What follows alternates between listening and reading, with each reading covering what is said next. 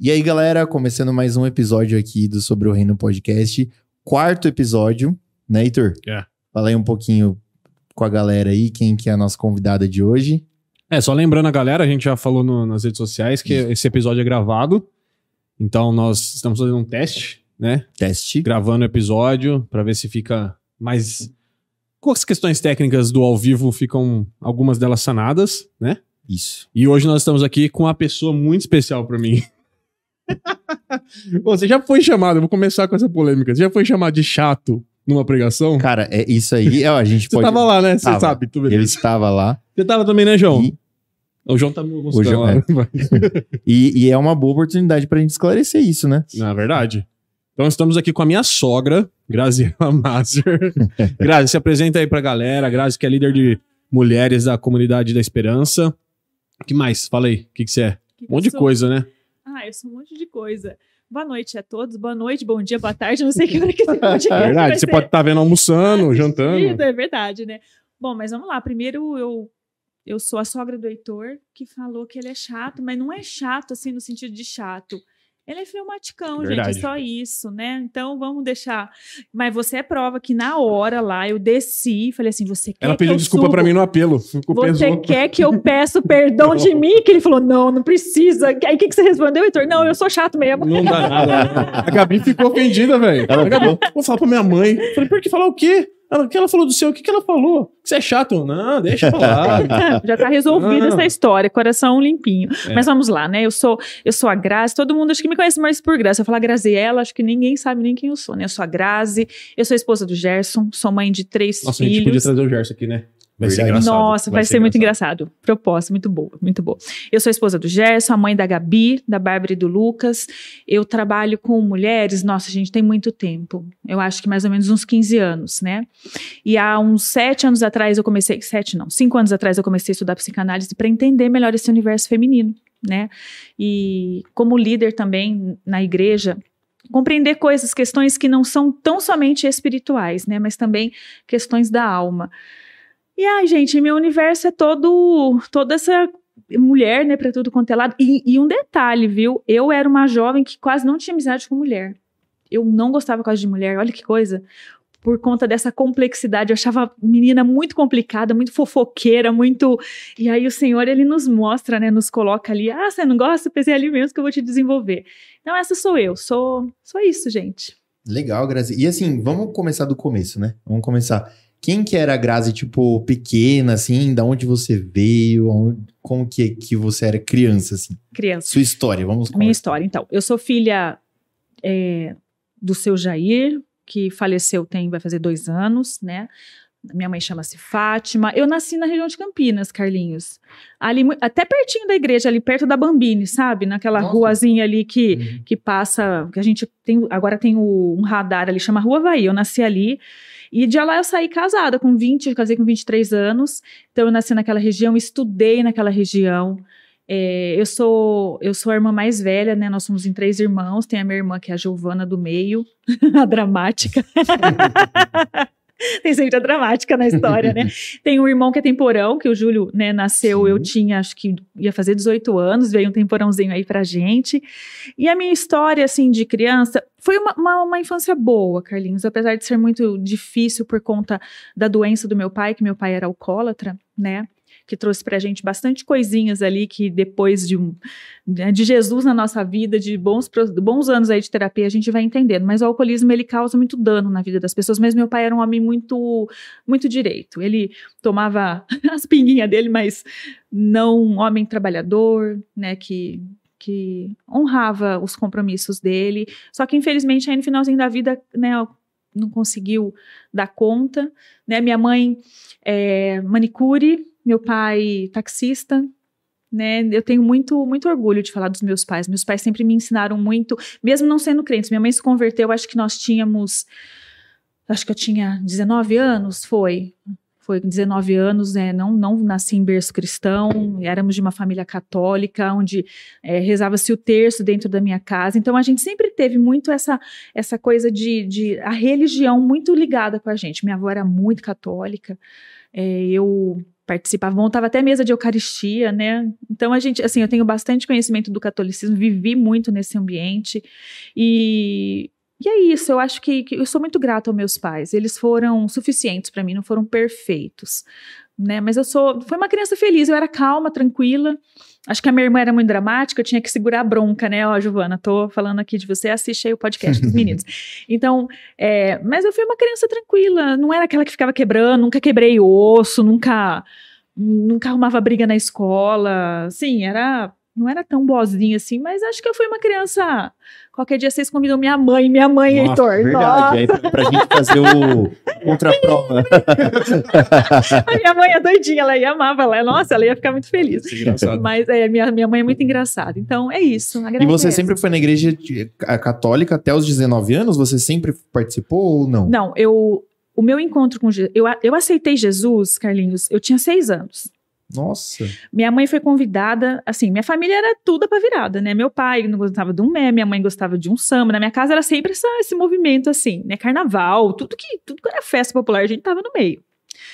E uma, uma vizinha da minha mãe, a dona Elza, ela convidou minha mãe para ir numa igreja batista e a gente foi uma única vez, um domingo de manhã, eu lembro disso até hoje. Eu acho que eu tinha, eu não tenho muita certeza, mas acho que entre 6 e 7 anos.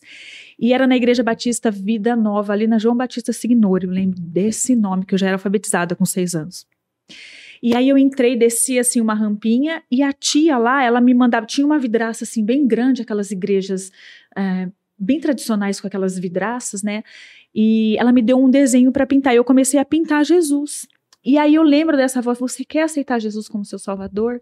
E eu comecei a chorar, eu falei, eu quero. Então eu aceitei mesmo Jesus com seis anos de idade, numa EBD, eu não sei se era um cultinho, eu tinha a impressão que era um ambiente de EBD, não de culto infantil, porque uhum. também imagina isso, há muito tempo atrás, né, 40 Sim. anos atrás, era um outro ambiente, mas eu aceitei Jesus ali na escola dominical da Igreja Batista. Só que assim, minha família não foi mais, minha mãe não foi mais, né, e às vezes eu ia com 16, 17 anos no culto do, do pode falar? Do Josimar. Pode, pode, pode do Josimar ali no, no Celebrai, que ele era da Igreja Nazareno, né? É, de segunda-feira. Então, uhum. eu, eu, assim, de quinta-feira eu ia pro Flor de Lis, de sexta-feira eu ia pro Arraial, de sábado eu ia pro, pro Cambuí e de segunda-feira eu ia pra igreja, uhum. ia lá prestar meu culto para Deus. Então essa foi foi a graça, mas cresci ali, né, nesse ambiente de igreja católica e depois eu vou, eu me firmei mesmo quando eu engravidei da minha primeira filha. Uhum. Que aí o Senhor mudou, mudou mesmo a história. Foi, né, até porque eu fui mãe solteira, né? Então, falo isso com muita, com muita alegria. Foi muito difícil na época, mas o Senhor me deu uma filha muito preciosa, né, que mudou a minha vida. Né? A Gabi veio para mudar a minha vida. Deus usou a gravidez para que eu é, entrasse ali realmente naquilo que o senhor tinha de propósito para mim. Legal. E assim, do, dos seis anos até os 16, 16 você voltou para ir? Pra, então, quando eu fui ser crismada, Carlinhos. Uhum. Ah, você eu, fez crisma também? Eu não fiz, eu ah, desisti. Tá, você desistiu. Eu desisti porque eu comecei a ler o livro de Daniel uhum. e o livro de Isaías. E aí eu chegava pro, pro, pro líder lá da, do, do Crisma e eu falava para ele assim: olha, isso daqui não pode Jesus ficar triste, porque Isaías fala muito das imagens em fundição. E eles não souberam me explicar aquilo. Uhum. E assim, eu tive uma experiência não tão boa numa igreja católica. Eu. Ah, agora o meu genro vai dar risada, né? Eu tava rezando porque meu pai sempre hum. bebeu, né? meu pai sempre bebeu. E num desses dias foi uma, uma queda que meu pai teve. Minha mãe entrou com meu pai para fora, porque ele tava bêbado, e ele pulou o telhado e esmagou o pé. E aí foi uma, uma, sabe, uma situação, imagina, uma jovem de 14, acho que é 14 anos que a gente faz crisma, né? 14, 15 14, 15 anos. anos é. É. E assim, eu fui pra igreja para rezar à tarde. E aí, na, ali no Vila Nova, na Nossa Senhora das Graças, a gente descia e tinha a imagem, né, da, da Nossa Senhora. E eu tava ali rezando com toda a minha devoção, eu, eu juro. E quando eu olhei para aquela imagem, não foi legal o que eu vi. E eu saí correndo, Carlinhos. E aí aquilo começou a mexer demais comigo, né? Foi um, tinha alguma coisa naquela imagem. Eu fiquei muito assustada, subi e eu nunca mais pisei numa igreja católica, até porque eles não souberam me explicar o que havia acontecido. Uhum. Então, a partir daquele momento, eu abandonei o crisma e não fui mais na igreja católica. Uhum. E aí deixei de ir na, nas outras igrejas também. E às vezes ia de segunda-feira. Eu acho que na Nazareno mesmo eu comecei com uns 17 anos, quando eu comecei a trabalhar no shopping. Uhum. Que eu tinha amigas ali que eram cristãs e me chamavam para ir. E a igreja evangélica é muito boa nisso também, né? Tipo de aprofundamento, né? Sim. Porque eu vim da católica também e eu sei que às vezes quando você vem com, com questionamento, eu sempre fui muito questionador. Quando você vai com question, tipo com questionamento, às vezes o pessoal que tá ali, coitado, né, também não é preparado para responder as perguntas, né? E na igreja evangélica não, na igreja evangélica a grande maioria, eu acho. É, mas na verdade, É. eu acho que o que acontece na, na católica é que às vezes os caras sabem responder, mas é se você quebra o. Cara, eu não queria falar comércio, mas você quebra, tipo, a fonte de renda, sabe? Uhum. Mas não é só na católica. Sim. Tem muitas igrejas evangélicas também que passam por isso. Então, assim, não, é- não estamos falando só de católico. Mas eu acho que às vezes o cara sabe, mas ele, ele desconversa, sabe? Uhum. Ele não quer explicar para que ele não. Porque não tem explicação. Então, assim, vamos deixar do jeito que tá, porque estamos acostumados a fazer isso, entendeu? Uhum. Eu acho que tem muito disso. E a maioria acaba não questionando e ficando, É, né? E- segue a vida. Sim.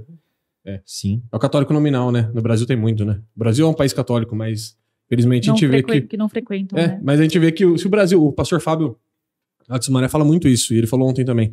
Se o Brasil fosse de fato o que diz ser, seria muito diferente, porque 80% diz que é cristão. Mas É a gente olha, É tipo, cara, você entra em toda a cidade, assim, por exemplo, você entra numa cidade, tá, essa cidade per- pertence ao Senhor Jesus Cristo. Aí você tá, tipo, em 50 metros você tem é, favela, e, tipo, você tem mendigo, você tem uma galera abandonada, é muito difícil isso, tipo, Nossa, é verdade, cara. é- né? É- Se as pessoas vivessem mesmo, né? Como se a gente cristãos, fosse de é fato um verdade. país cristão, seria muito diferente. Verdade. E o Grazi, e essa experiência teve com quantos anos? Que foi a sua, foi a- no momento que, assim, você aceitou Jesus ao- aos seis. Seis. Essa, esse, essa, esse, esse- como que fala, o acontecimento, Episódio, é uhum. episódio, é, foi o que virou a chave pra você ir pra evangélica de vez? Não, não? eu acho que eu fui um pouquinho depois. A minha tia, nessa, nesse período, ela já tinha se convertido ao cristianismo, uma, uma das irmãs da minha mãe. E assim que aconteceu isso, a minha tia começou a nos evangelizar. E aí eu até cheguei no momento, não, né, não sei se isso vai alcançar, eu cheguei para o padre Magalhães, que era o pároco daquela igreja. Uhum. E eu perguntei para ele o que era aquilo, e ele me perguntou assim: tem algum protestante te evangelizando? Aí eu, eu não sabia nem o que era protestante, porque imagina, 14 anos, né, a minha vida ali normal. Eu falei: o que, que, é, o que, que é protestante? Ele falou, aí ele falou: algum crente, alguma pessoa. Falei: a minha tia. Ele falou: ah, então tá explicado. Ele falou: eu não tenho mais nada para te falar. E aí eu não fui mais, Carlinhos, realmente. Mas assim, para eu ficar firme mesmo no- na, na, na comunhão ali, eu acho que foi mesmo depois que a Gabi nasceu. Eu acho que eu estava com 20 anos, de- 19 para 20 anos. Nossa, novinha e foi mãe solteira. Fui mãe Nossa, solteira, Eu, 19 eu não anos. consigo nem imaginar, tipo, o Nem quão eu. difícil deve ter sido. Meu Não. Deus, nossa. Carlinhos, foi difícil, mas é, eu não sei se é porque eu, eu aceitei Jesus, assim, eu me joguei mesmo no colo do pai quando eu engravidei. Então, assim, pra mim foi muito. Porque foi muito tranquilo pra mim. Eu não tive uma gestação com problema. A Gabriela era uma bebê muito boazinha. Não me deu trabalho, assim, tirando as questões, né, de cirurgia, que eu tentei parto normal e não teve dilatação, fiquei lá, né, um dedo, dois dedos. Eu perguntei pra moça, moça, quantos dedos são pra criança nascer, né? E eu já tava, acho que quatro horas lá, em, colocaram coisinha e vinha. Ela falou, são dez dedos. Eu falei, nossa, quatro horas. Fiz uma conta de padaria. Quatro horas, dois dedos, faltam oito, vai dois dias pra menina nascer. Eu falei, vou morrer aqui, né? Aí eu falei, gente, não tava mais aguentando. Vamos fazer uma cesárea? Eu falei, vamos agora, né? Tirando a cesárea, assim, foi um negócio. Nossa, deve é, ser é chato. É, também. é Meu ruim. Não Deus. quero desanimar aqui, não. mas eu acho que os dois não, né? Mas o parto normal dizem que depois que tem, passa a dor, né? O meu, eu tive um pouco antes, entrei em trabalho de parto, rompeu a bolsa, mas não tinha dilatação suficiente. Foi ruim. Mas tirando isso, assim, rachadura, né? Já é dia da mulher aí, vamos aproveitar, né? Que não é fácil, tá, gente? É tudo lindo quando os filhos crescem, se dão bem, mas tem preços aí para serem pagos, né? Eu tive descolamento de bico do seio, ó, a cara dos meninos aqui, gente, mal engraçado. Terrível, né? Quando vocês forem pais, aí vocês vão ver. É horrível, assim, sabe? Porque não tinha mama pra dar o, o mamazinho lá pra ela. Aí a gente fica destruída, né, gente? Com corte na barriga. É uma, é uma catástrofe, gente. Quando uma mulher tá grávida, ela sabe que é um homem com bip. É, é, exatamente. Mas, assim, a Gabi era muito boazinha. Ela era uma criança muito, muito boa, né? E assim, eu não tive, eu não me casei com o pai dela, graças a Deus. Ela, ele era o pai, assumiu, registrou, mas assim, a gente não casou, então eu não, eu não tive também o- a traumatização e o processo de divórcio na minha vida. Então eu acho que isso me ajudou muito. É, isso é verdade. E eu Foi- ti- deve eu ter sido tive- difícil, mas ao mesmo tempo difícil, você não o abandono, o, né? O É, porque abandono. assim, quando eu, eu disse pra ele que eu estava grávida, é, é muito novo também. Hoje eu entendo isso, né? Ele bugou e ele fugiu da história. Apareceu quando ela tava para nascer. Aí eu quase bati nele, umas coisas loucas, né? Essa cara plena Uhum. aqui, xinguei, bati nele. Falei, sobe daqui, seu engraçado. Com razão, com, Com razão. razão. Chega com cheque, Carlinhos, e um carrinho pra mim. Eu falei, eu não quero dinheiro, eu queria um pai pra minha filha, porque afinal de contas eu fiquei oito meses com ela aqui, né? E a Uhum. gente, né, era médica, era, mas foi uma gravidez muito tranquila. E uma coisa também que eu quero pontuar aqui, que foi muito, é, muito providencial na minha vida, eu- como eu já vi a mão de Deus, o apoio da minha família, né? Meu- meus pais, assim, nunca, de- tanto que eu tinha tanta consciência, Carlinhos, que eu, quando eu engravidei, que eu trouxe a notícia para minha mãe, falei, mãe, você não precisa ficar comigo grávida de- dentro de casa. Eu vou embora. Ela falou, de jeito nenhum. Você vai ter a ni- a menina aqui, você só vai sair daqui quando você estiver casada. Com, casada com ele ou sem ele. Nossa. Então, assim, os meus pais, apesar de toda uma família tu- tudo desorientada, Uhum. eu nunca tive nenhum tipo de acusação. Meus pais, assim, é o que eu falei, dentro da alimentação deles, eles foram muito bons pra mim. Eu nunca ouvi uma palavra do meu pai, tipo, ah, você. Sabe essas coisas que a gente até ouve de algumas pessoas que, que, que sofrem de alcoolismo? Meu pai nunca, nunca. Então, essa rede de apoio pra mim, assim, foi muito. é, foi, foi, um, foi de Deus mesmo pra minha vida. Então, foi uma gravidez muito tranquila, né? Então, foi isso. Legal. Le- tipo, ter esse, essa rede de apoio, né? Porque normalmente, a gente- tipo, mano, imagina se não tivesse essa rede de apoio, nossa, ia Muito ser nova, mu- né? muito nova, Muito nova. né? E aí a Gabi nasceu e Uhum. como que como que você você já tava na igreja quando a Gabi nasceu, já é isso, estava né? na Ebenezer, né? Ebenezer. Nessa época eu já tinha ido para Ebenezer. Ebenezer é do é, Fredão, prédio. do- da época do Fredão, O lá. Fred Legal. tomava, É. Fred tomava guarda-chuvada na cabeça. Da Vai Fernanda. con- É ele semana que vem. É, ele semana que vem, Ele, é. ele vai contar pra gente. Esses dias eu mandei uma figurinha pra ele. Da mulher? Da moça, assim, ela fazia uma cara e batia na gente, porque ela achava que todo mundo tava afim do Fred. Era uma tinha ciúme. tadinha, ela tinha, ela tem probleminha mental.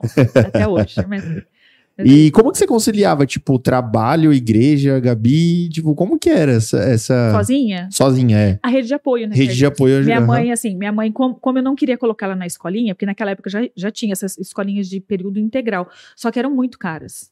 Né? E eu trabalhava nessa época no shopping, eu trabalhei oito anos na- no shopping Iguatemi. Eu tinha um bom salário, Carlinhos, eu ganhava muito Uhum. bem. Mas ao mesmo tempo o horário é uma loucura. Só que assim, né? eu entrava 10 da manhã e saía às. Naquela época eu acho que era 6 da tarde. E de segunda a sábado. Não tinha domingo ainda quando a Gabi nasceu, eu não trabalhava de domingo. Quando eu engravidei, eu estava seis meses na loja. Eu quase enlouqueci, porque eu era nova, eu tinha mudado de loja. E por incrível que pareça, a Gabi nasceu em agosto, em maio eu fui a segunda vendedora da loja barriguda, assim, sabe? No Dia Uhum. das Mães. Então, assim, eu tinha que dar certo, Carlinhos. Eu Uhum. tinha que. Eu não podia errar. Essa era a minha cabeça, porque eu já tinha uma filha ali para criar e na minha cabeça eu ia criá-la sempre sozinha, Uhum. né? É, mas assim, foi. foi minha mãe ficava com ela no, no período que, que eu estava trabalhando e eu pagava para minha mãe. Porque ao invés de eu pagar uma escolinha, eu falei, mãe, né? Minha mãe.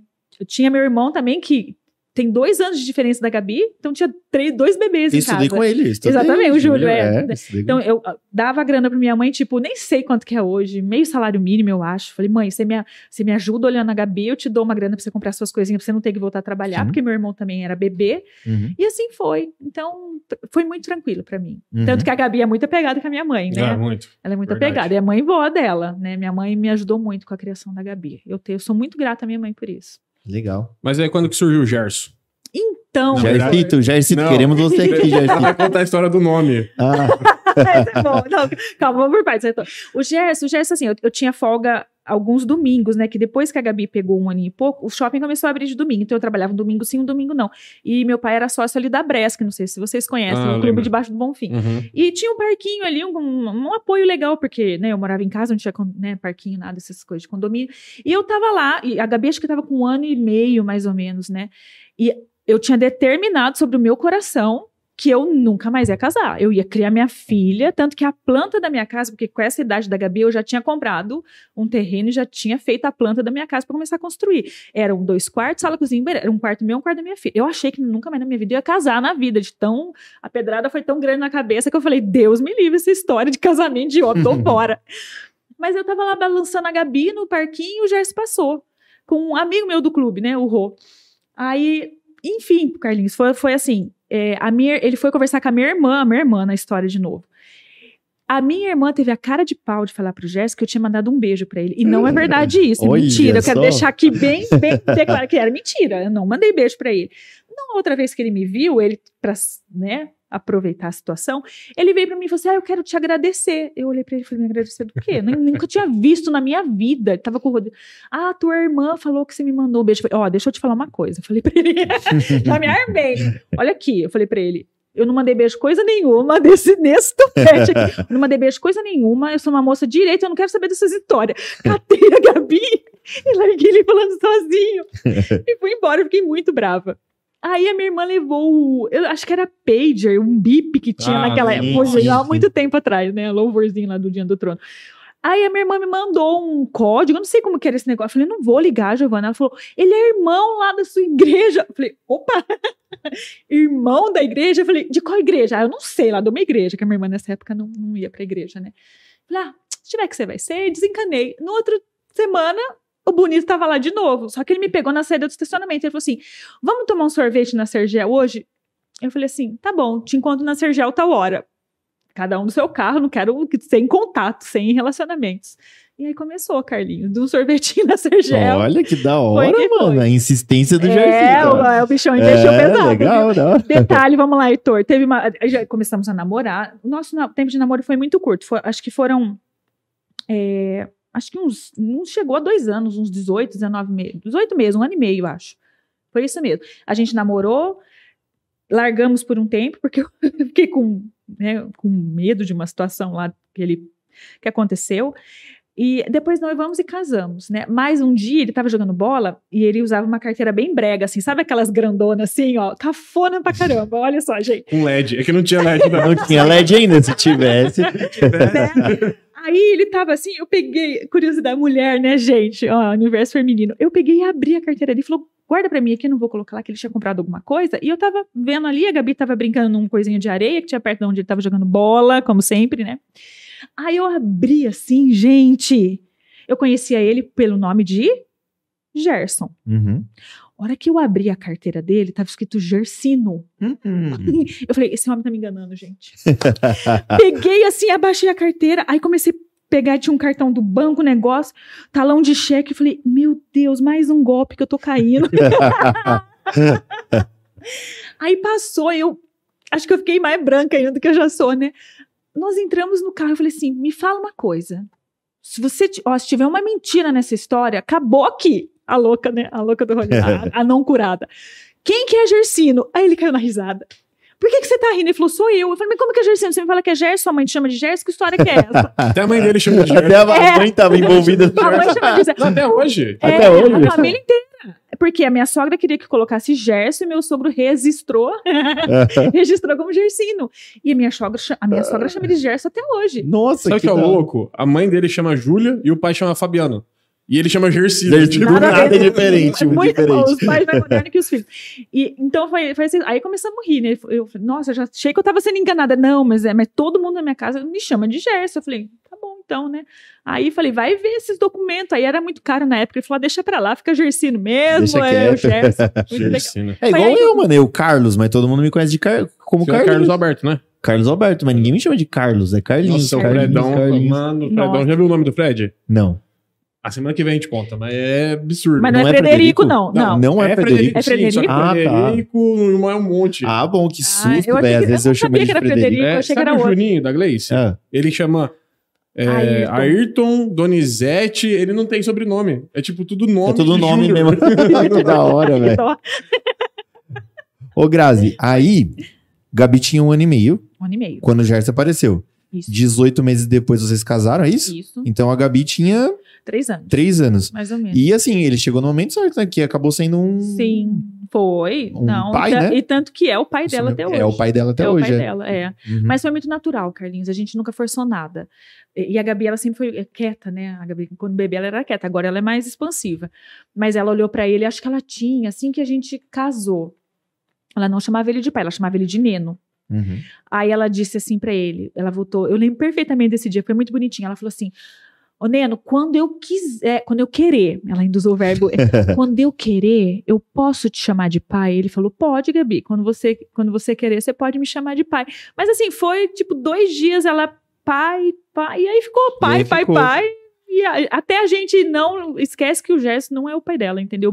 É biológico, né? Uhum. É, eu fiquei sabendo, né, eu estudei com a Gabi na sexta série, eu fiquei sabendo quando o biológico faleceu, né? Foi em Pouco 2019, tempo, né? isso, é. E aí eu fiquei, como assim, mano? O Gerson não é seu pai? Tipo, nossa, É. foi, Mano, mó lembra eu, desse dia? Quando eu tava, eu tava trampando, aí a Gabi ligou. Amor, meu pai morreu. Eu, o Gerson? Aí É, não, tipo, o outro. Eu, Ufa, tá ligado? Não, Tipo, eu não não, não, conheci, né? Mas, tipo, mas eu falei assim, mano, faz isso. tipo, até Sim, eu não mano. conheci o outro, sabe? O pai dela pra mim é o Gerson. Uhum. Aí eu fiquei, nossa, até hoje eu falo com ela, eu falo, nossa, nunca mais faz isso, velho. Especifica, favor. Especifica né? agora. Mas assim, e, e o Gerson, ele vai poder contar, né? Mas, tipo, nossa, corajoso, assim, né? Tipo, Corajoso. né? De. Até porque meu pai foi, é isso que eu falo, meu pai ele tomava as pingas dele, que ele era muito consciente. E quando, quando o Gerson me pediu em casamento, ele olhou pro, pro Gerson e falou assim: Ó, cara, é o seguinte, você tá tirando duas de dentro da minha casa. Uhum. Você não tá tirando uma só. Você vê bem o que você tá fazendo. Ele falou: não, seu Jair, eu, eu tenho consciência do que é. Então foi, foi. Deus foi muito. Carlinhos, Deus foi bom comigo. Eu Amém. não consigo não enxergar a bondade e a misericórdia do Senhor sobre a minha vida. Uhum. Eu não, eu não, não tem como atribuir outra a outra coisa. Não é porque eu era é, disciplinada, porque eu é. Não, é a bondade, a misericórdia do Senhor mesmo sobre a minha vida.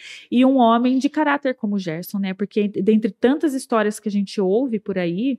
né, E lógico que no começo eu tinha medo, sim. Tinha medo de maus tratos, tinha medo de, de abuso, porque a gente, né, a gente conhecia, mas a gente só conhece verdadeiramente uma pessoa quando a gente convive com ela, né? E em todo o tempo aí, o Gerson sempre se mostrou um homem de muito valor com relação a Gabi. Eu sou grata a Deus pela vida do Gerson e por Deus ter colocado um pai muito bondoso para Gabi. Então Deus é Amém. muito, Deus é muito top. Deus é top. A gente E- nem merece tanto. E hoje a gente vem na obra, fe- tipo, realizada por completo, assim, né? Veio depois Lucas, Bárbara também. É. E, e, tipo, mano, é uma família, assim, de, de exemplo mesmo, né, Glória a Grazi? Tipo, todo mundo olha... a gente não é perfeito, mas a não, gente sim, tenta sim, mas ser- é uma família que, tipo, as pessoas referencial, né? respeitam, A gente, a Isso é gente, a gente tenta muito- ser muito o melhor possível, né? E Uhum. é de verdade, viu, Carlinhos? Sim, o que a sim. gente é, a gente é mesmo. Sim. Tem as nossas. É, é isso aí. É igual você falou, né? Tipo, não existe família perfeita, Não. né? Mas assim, dá pra gente, né? sempre tá melhorando. Glória a assim. Deus. Glória a Deus. Glória a por- Deus. Glória a é Deus pelas pecador, nossas... né? Exatamente. Tudo pecador que Exatamente, vive é. na graça do Senhor ali. é. E vocês aí você saiu pra casar com o Jair, vocês foram pra Betel já ou não? Não, a gente Não. morou no, no Vila Nova. Ali Vila mesmo, Nova. perto de onde minha mãe morava, até por conta dessa rede. Ficamos Uhum. ali. Aí depois a gente mudou. Tivemos duas mudanças antes de ir pra nossa casa. Aí a gente já estava construindo quando a gente casou. Uhum. Mas era muito difícil, né? A- os- assim, a gente veio de família pobre, né, Carlinhos? Então era um pagava aluguel e as contas, o outro colocava na construção. Tinha mês que não tinha para pôr. Uhum. né? Aí quando veio a Bárbara, que a Bárbara nasceu depois de... Gente, olha, eu fiquei grávida com um ano de casado, uma loucura, sem querer, viu? Foi. a Bárbara veio, aí depois de cinco meses eu engravidei do Lucas. E eu já tinha pedido Que as legal. contas. Que legal! Não, Ah, tipo, é? eu não sabia que era tão pouco tempo assim. Eu achava que o Lucas era muito mais novo que a Bárbara. Não, um ano e quatro meses, um ano e cinco meses. Nossa! Muito pouquinho. pouquinho. Então, assim, quando é, eu tive que sair da loja por conta dos filhos, né? A hora que eu vi que eu tava. A Bárbara deu. A Bárbara deu muito trabalho. Bárbara, com aquela cara plena dela, a Bárbara deu muito trabalho, chorona, pensa uma menina chorona. Minha mãe falou: filha, com ela não dá pra ficar? Ou você pede as contas, ou eu não sei o que nós vamos fazer. Porque minha mãe ficava com a Bárbara mais ou menos umas duas horas até o Gerson chegar. Uhum. E ela só chorava, Carlinhos. Aí eu tive que entrar num acordo. Eu tinha oito anos de empresa. Falei, vamos fazer um acordo aqui, né? Demorou um pouco o processo, mas aí pedi as contas. Quando eu fui desligada da Corelo, eu estava grávida do Lucas e não sabia. Nossa. Então, assim, foi tudo muito rápido. Uhum. Aí o Lucas nasceu depois, acho que de uns quatro meses, aí a gente já mudou para Pauline ali, casa sem. Nossa, a, a terra de Betel, você é de Betel quando tinha terra ali? sim. Meu Deus do céu. A brincadeira das crianças, tem uma vez que eles estavam no monturo de terra, passou um calango, assim, sabe aquele. parecia um dragão de comodo o negócio. Eu falei, Uhum. Jesus, onde que eu vim parar com meus filhos? Que loucura. Hoje tá bem diferente lá, né? Nossa, Hoje, tá, urbanizado, tá top, né? Hoje tá, top, ficando- mas é tá realmente. chique. É, é terra, né? Ô, era uma, uma roça ali, né? E Cavalo. eles nasceram que ano? A Bárbara nasceu que A ano? Bárbara, peraí, a Bárbara Não. nasceu em 2001 2001, e o Lucas nasceu em 2002. 2002. Já é uma geração que começa a entrar, tipo, parecido com a de hoje, mais ou menos. Sim. Qua- Quais, quais são os segredos, assim? Tipo, agora eu vou, vou pegar essa dica pra mim, pra Opa. você também vai ser Hum. bom. é, pra, pra, tipo, criar os filhos na igreja? Como que. Tem algum segredo? Alguma Tem coisa? chinelo na mão. Chinelo na mão. Brincadeira. Olha, Carlinhos, eu, eu, que eu, eu repito, eu falo que Deus foi muito bondoso. Porque eu não acho que tem um modelo. Eu, eu penso que nós somos o modelo. Eu acredito que o temor que eu e o Gerson a gente tinha de Deus, mesmo não sendo perfeitos, isso foi transferido para os filhos. Né? Mas assim, eu sempre eu fui uma mãe muito rigorosa, Carlinhos, por incrível que pareça. Eu sou moderna, mas eu não sou mundana. Eu sou uma mãe, eu sou uma pessoa moderna, mas eu não sou Uhum. mundana. Então, por exemplo, a Gabi ainda brinca, tipo, Rei Leão, ela nunca pôde assistir. Uhum. Essas coisas que tinha. Yu-Gi-Oh! Cartinha de Yu-Gi-Oh! De também. maneira nenhuma. eu falava, é coisa do diabo isso. eu tentei preservá-los muito, mas depois Sim. que chega uma certa idade, a gente vai fazendo concessões. Uhum. Mas aquela estrutura é, psíquica primeira ali, eu, eu acho que eu fui até enrijecido um pouco demais. Mas eu não me arrependo. Ainda eu, Uhum. fa- eu brinco com eles, eu falo assim, quando vier neto, na casa da avó não vai poder assistir desenho de demoninho, não. Aham. Porque hoje tá, tá, tá explícito, É, porque antes era implícito, é eram, verdade. eram mensagens subliminares. É verdade. Hoje são mensagens explícitas. Eu tenho pena de quem Uhum. tem filha, com todo, né? Pena assim, eu sei que Deus dá graça. Mas eu acho que hoje é muito mais desafiador você criar um filho. Uhum.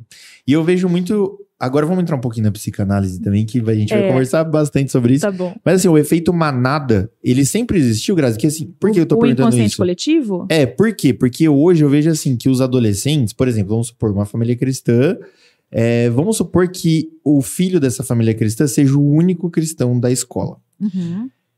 A chance de, dos amigos puxarem ele, porque ele quer, né, tipo, é o efeito manada, isso, né? Isso sempre existiu, até Sempre. sempre. Sempre, inconsciente Na sociedade? coletivo.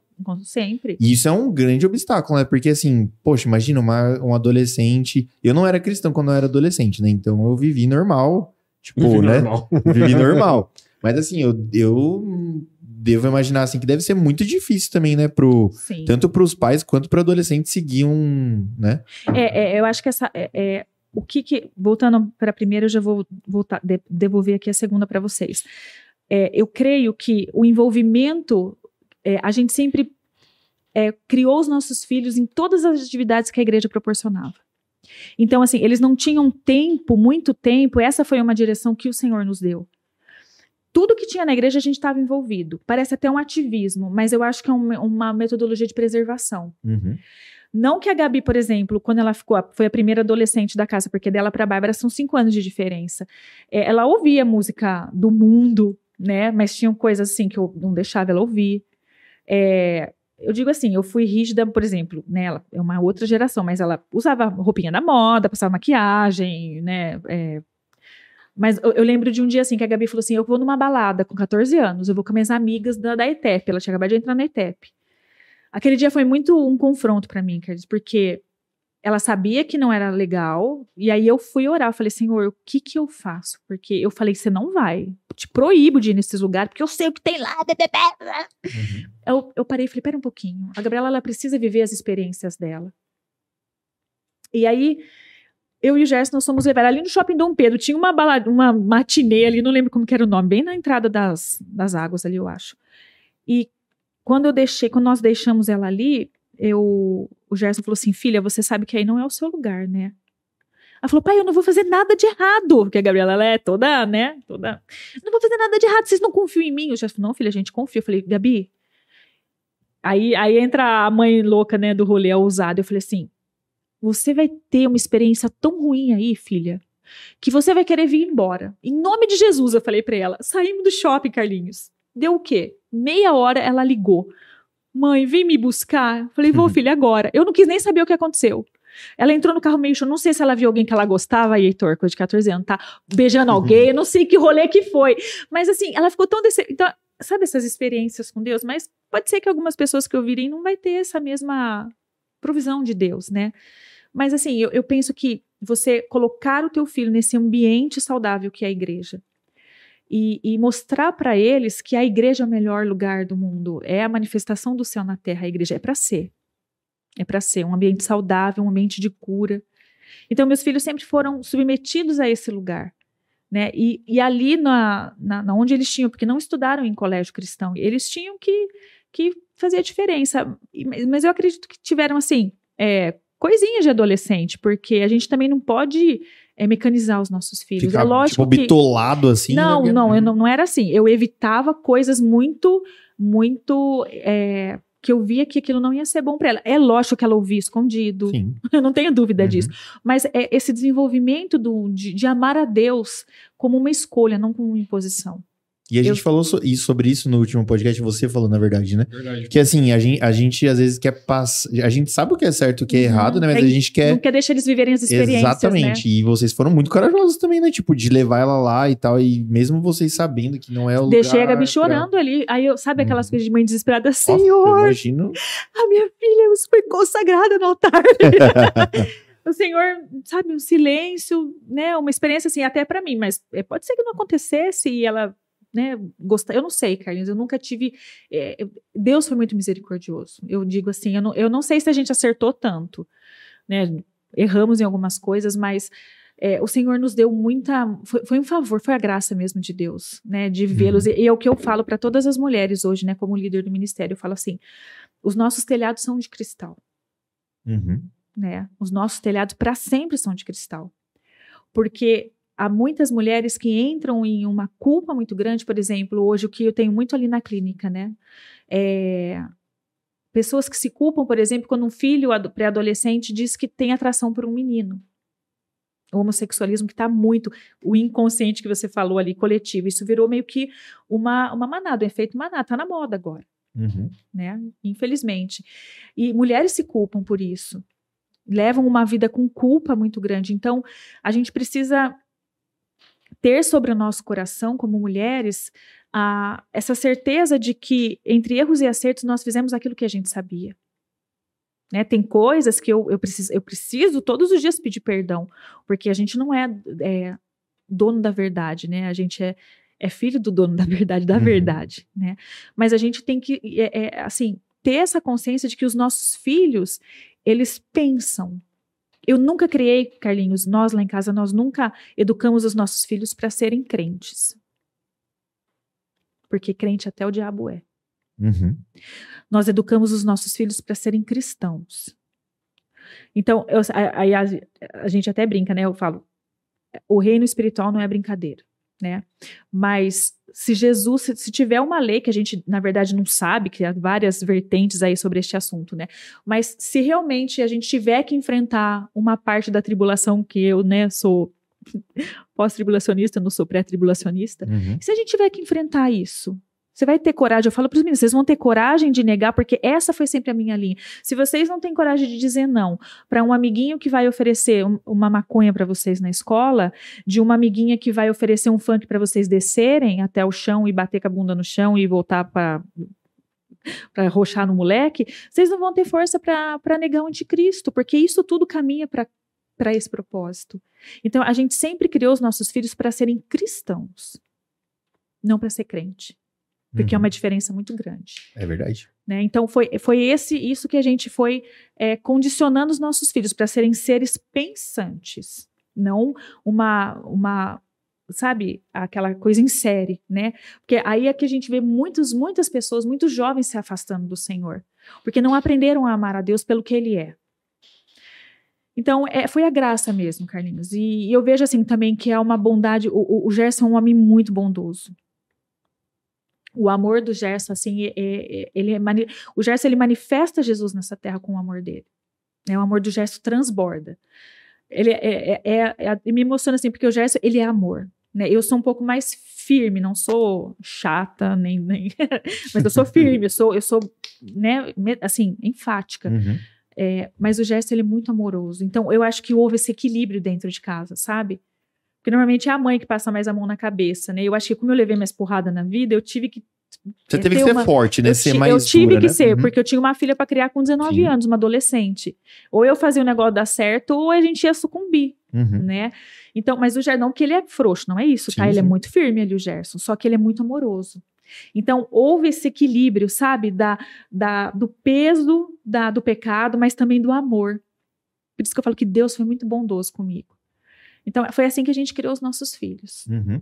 Eu tenho uns amigos que, assim, eu lembro, tipo, na época que não era da igreja, né? Que aí, tipo, os pais, tipo, bloqueavam tudo, assim. Tipo, era, nossa, não podia nada. Não sei se você já teve também. Tipo, amigo assim. Não sei se Sim. você foi essa pessoa Não. também. Seus pais não. E assim, o, o que dá, o que dá a impressão, Grazi, eu não sei porquê, tá? Mas deve ter alguma coisa, tipo, psicológica nisso. É que o pessoal fala, né? Normalmente, tipo, filho de pastor, assim, normalmente é os que mais. Mais atentado, né? Mais atentado, né? E é, você acredita que é por causa dessas privações? Porque, tipo, a gente quer passar a nossa experiência, né? Igual o Heitor falou semana passada, e a gente nunca vai conseguir passar, tipo, o nosso. É como se tirasse um, um- fizesse um backup nosso e a gente querendo colocar o backup na cabeça, né? Nunca isso vai Sim. acontecer. Cada um tem sua experiência. É, o que, que você aconselha hoje? Tipo, por exemplo, no mundo de hoje. E você pode até entrar depois, tipo, com a Bárbara e com o Lucas, se foi mais fácil, se foi mais difícil. O que, que você aconselha hoje pra uma mãe que tem um filho, tipo, pré-adolescente, adolescente, pra ele conseguir ter as experiências, só que ao mesmo tempo, né? Limites. Uhum. limites e, e- e explicar para o filho. Porque, Carlinhos, hoje, né, depois que a gente, depois que eu, que, que, que eu, me, que eu fui estudar, é, o que, que existem muitas coisas que envolvem o adolescente. Né? E eu trabalho com a clínica adolescente também, com a clínica feminina. Então, é, é- é a base ali da minha clínica. O que, que nós precisamos entender? Que, que, por exemplo, eu tive três, cada um deles é de um jeito. A receita que eu, que eu dei para a Gabi, eu não posso aplicar na Bárbara, eu não posso aplicar no Lucas. Uhum. Então, a primeira coisa é o teu filho precisa saber que você o ama. E às vezes essa linguagem não é correspondida, porque existem linguagens de amor que não são é, plenamente satisfeitas na vida de um adolescente. A maior, a maior é, demanda, o maior grito que eu recebo ali na clínica é assim: meu pai não me ama, minha mãe não me ama. Uhum. Mas, e aí você vê que pô, o pai trabalha 12 horas por dia, dá o melhor celular pro moleque, dá, mas às vezes a linguagem de amor daquele adolescente não é presente, não é ter, é abraço. E às vezes o cara não consegue abraçar. Então, é, é nós, como adultos, buscarmos conhecimento para primeira coisa. Olhar o nosso, os nossos, principalmente quem tem mais de um filho, numa individualidade. Porque, ó, por exemplo, lá em casa, a Gabi, a principal linguagem de amor da Gabi é tempo de qualidade e atitude de serviço. Da Bárbara é presente e tempo de qualidade. Do Lucas é palavra de afirmação e toque físico. Então, se eu beijar a Bárbara, porque é uma das últimas dela, a Bárbara ela não é muito pegajosa. O Uhum. Lucas é mais o Gerson. Uhum. Né? O Lucas abraça, beija. A Bárbara já é mais contida. Então eu aprendi a olhar meus filhos nessa individualidade e manter o tanque de amor deles sempre cheio. Quando esse tanque de amor que a gente chama, ele tá né, não cheio, porque a gente nunca é capaz de satisfazer uma pessoa, até porque, né, se você tiver satisfação no outro, você vai ter problema pro resto da vida. Mas manter como, como pai que somos, como pais que somos, esse tanque de amor ali numa, numa segurança, num nível é, considerável para não ficar com sujeira. Então, primeira coisa é isso. Qual que é a linguagem de amor do teu filho? O teu filho entender que ele é amado. O teu filho entender que, que tudo que ele fizer vai ter uma consequência. O que, o que eu vejo muito hoje, Carlinhos, é que assim, os pais, eles, eles terceirizaram tudo na vida. Uhum. Eles terceirizaram a educação dos filhos. Eu tenho pais que chegam para mim e falam assim: você precisa dar um jeito no meu filho.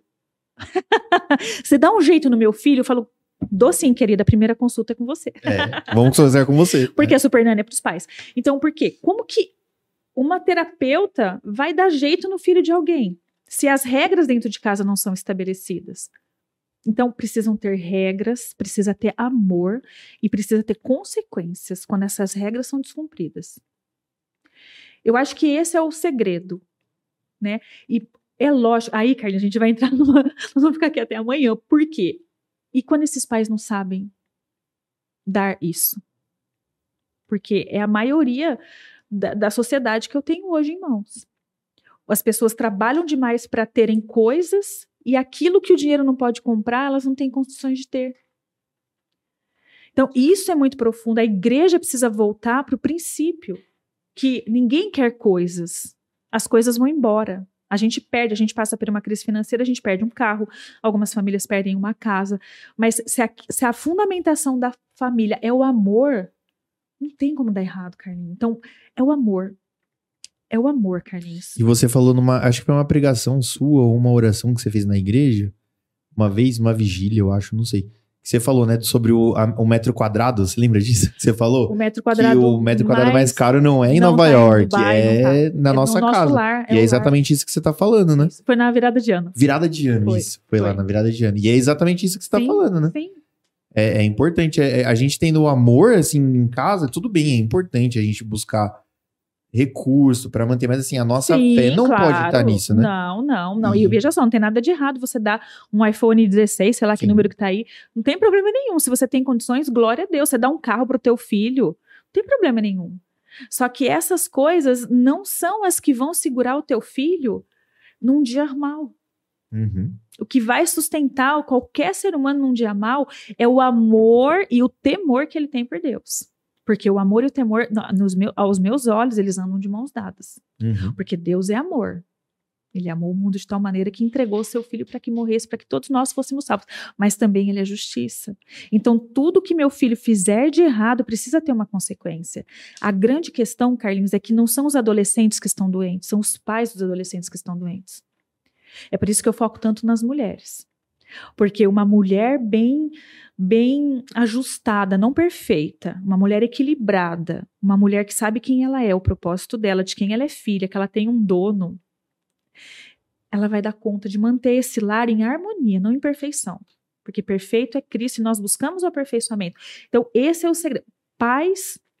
Tem um livro, eu acho que é do Augusto Cury, que chama Pais. Não, Samitiba. Pais Brilhantes, Filhos Fascinantes, Pais Fascinantes. Já Uma coisa falar. assim.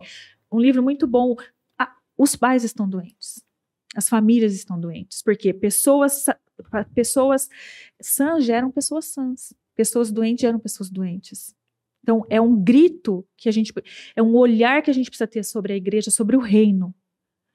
É, vocês, né, que aí não, ainda não têm filhos, o que, que vocês vão deixar para os filhos de vocês? Você falou que queria dica. É, é o amor, Carlinhos. É amor, limites e consequências daquilo que ele descumprir.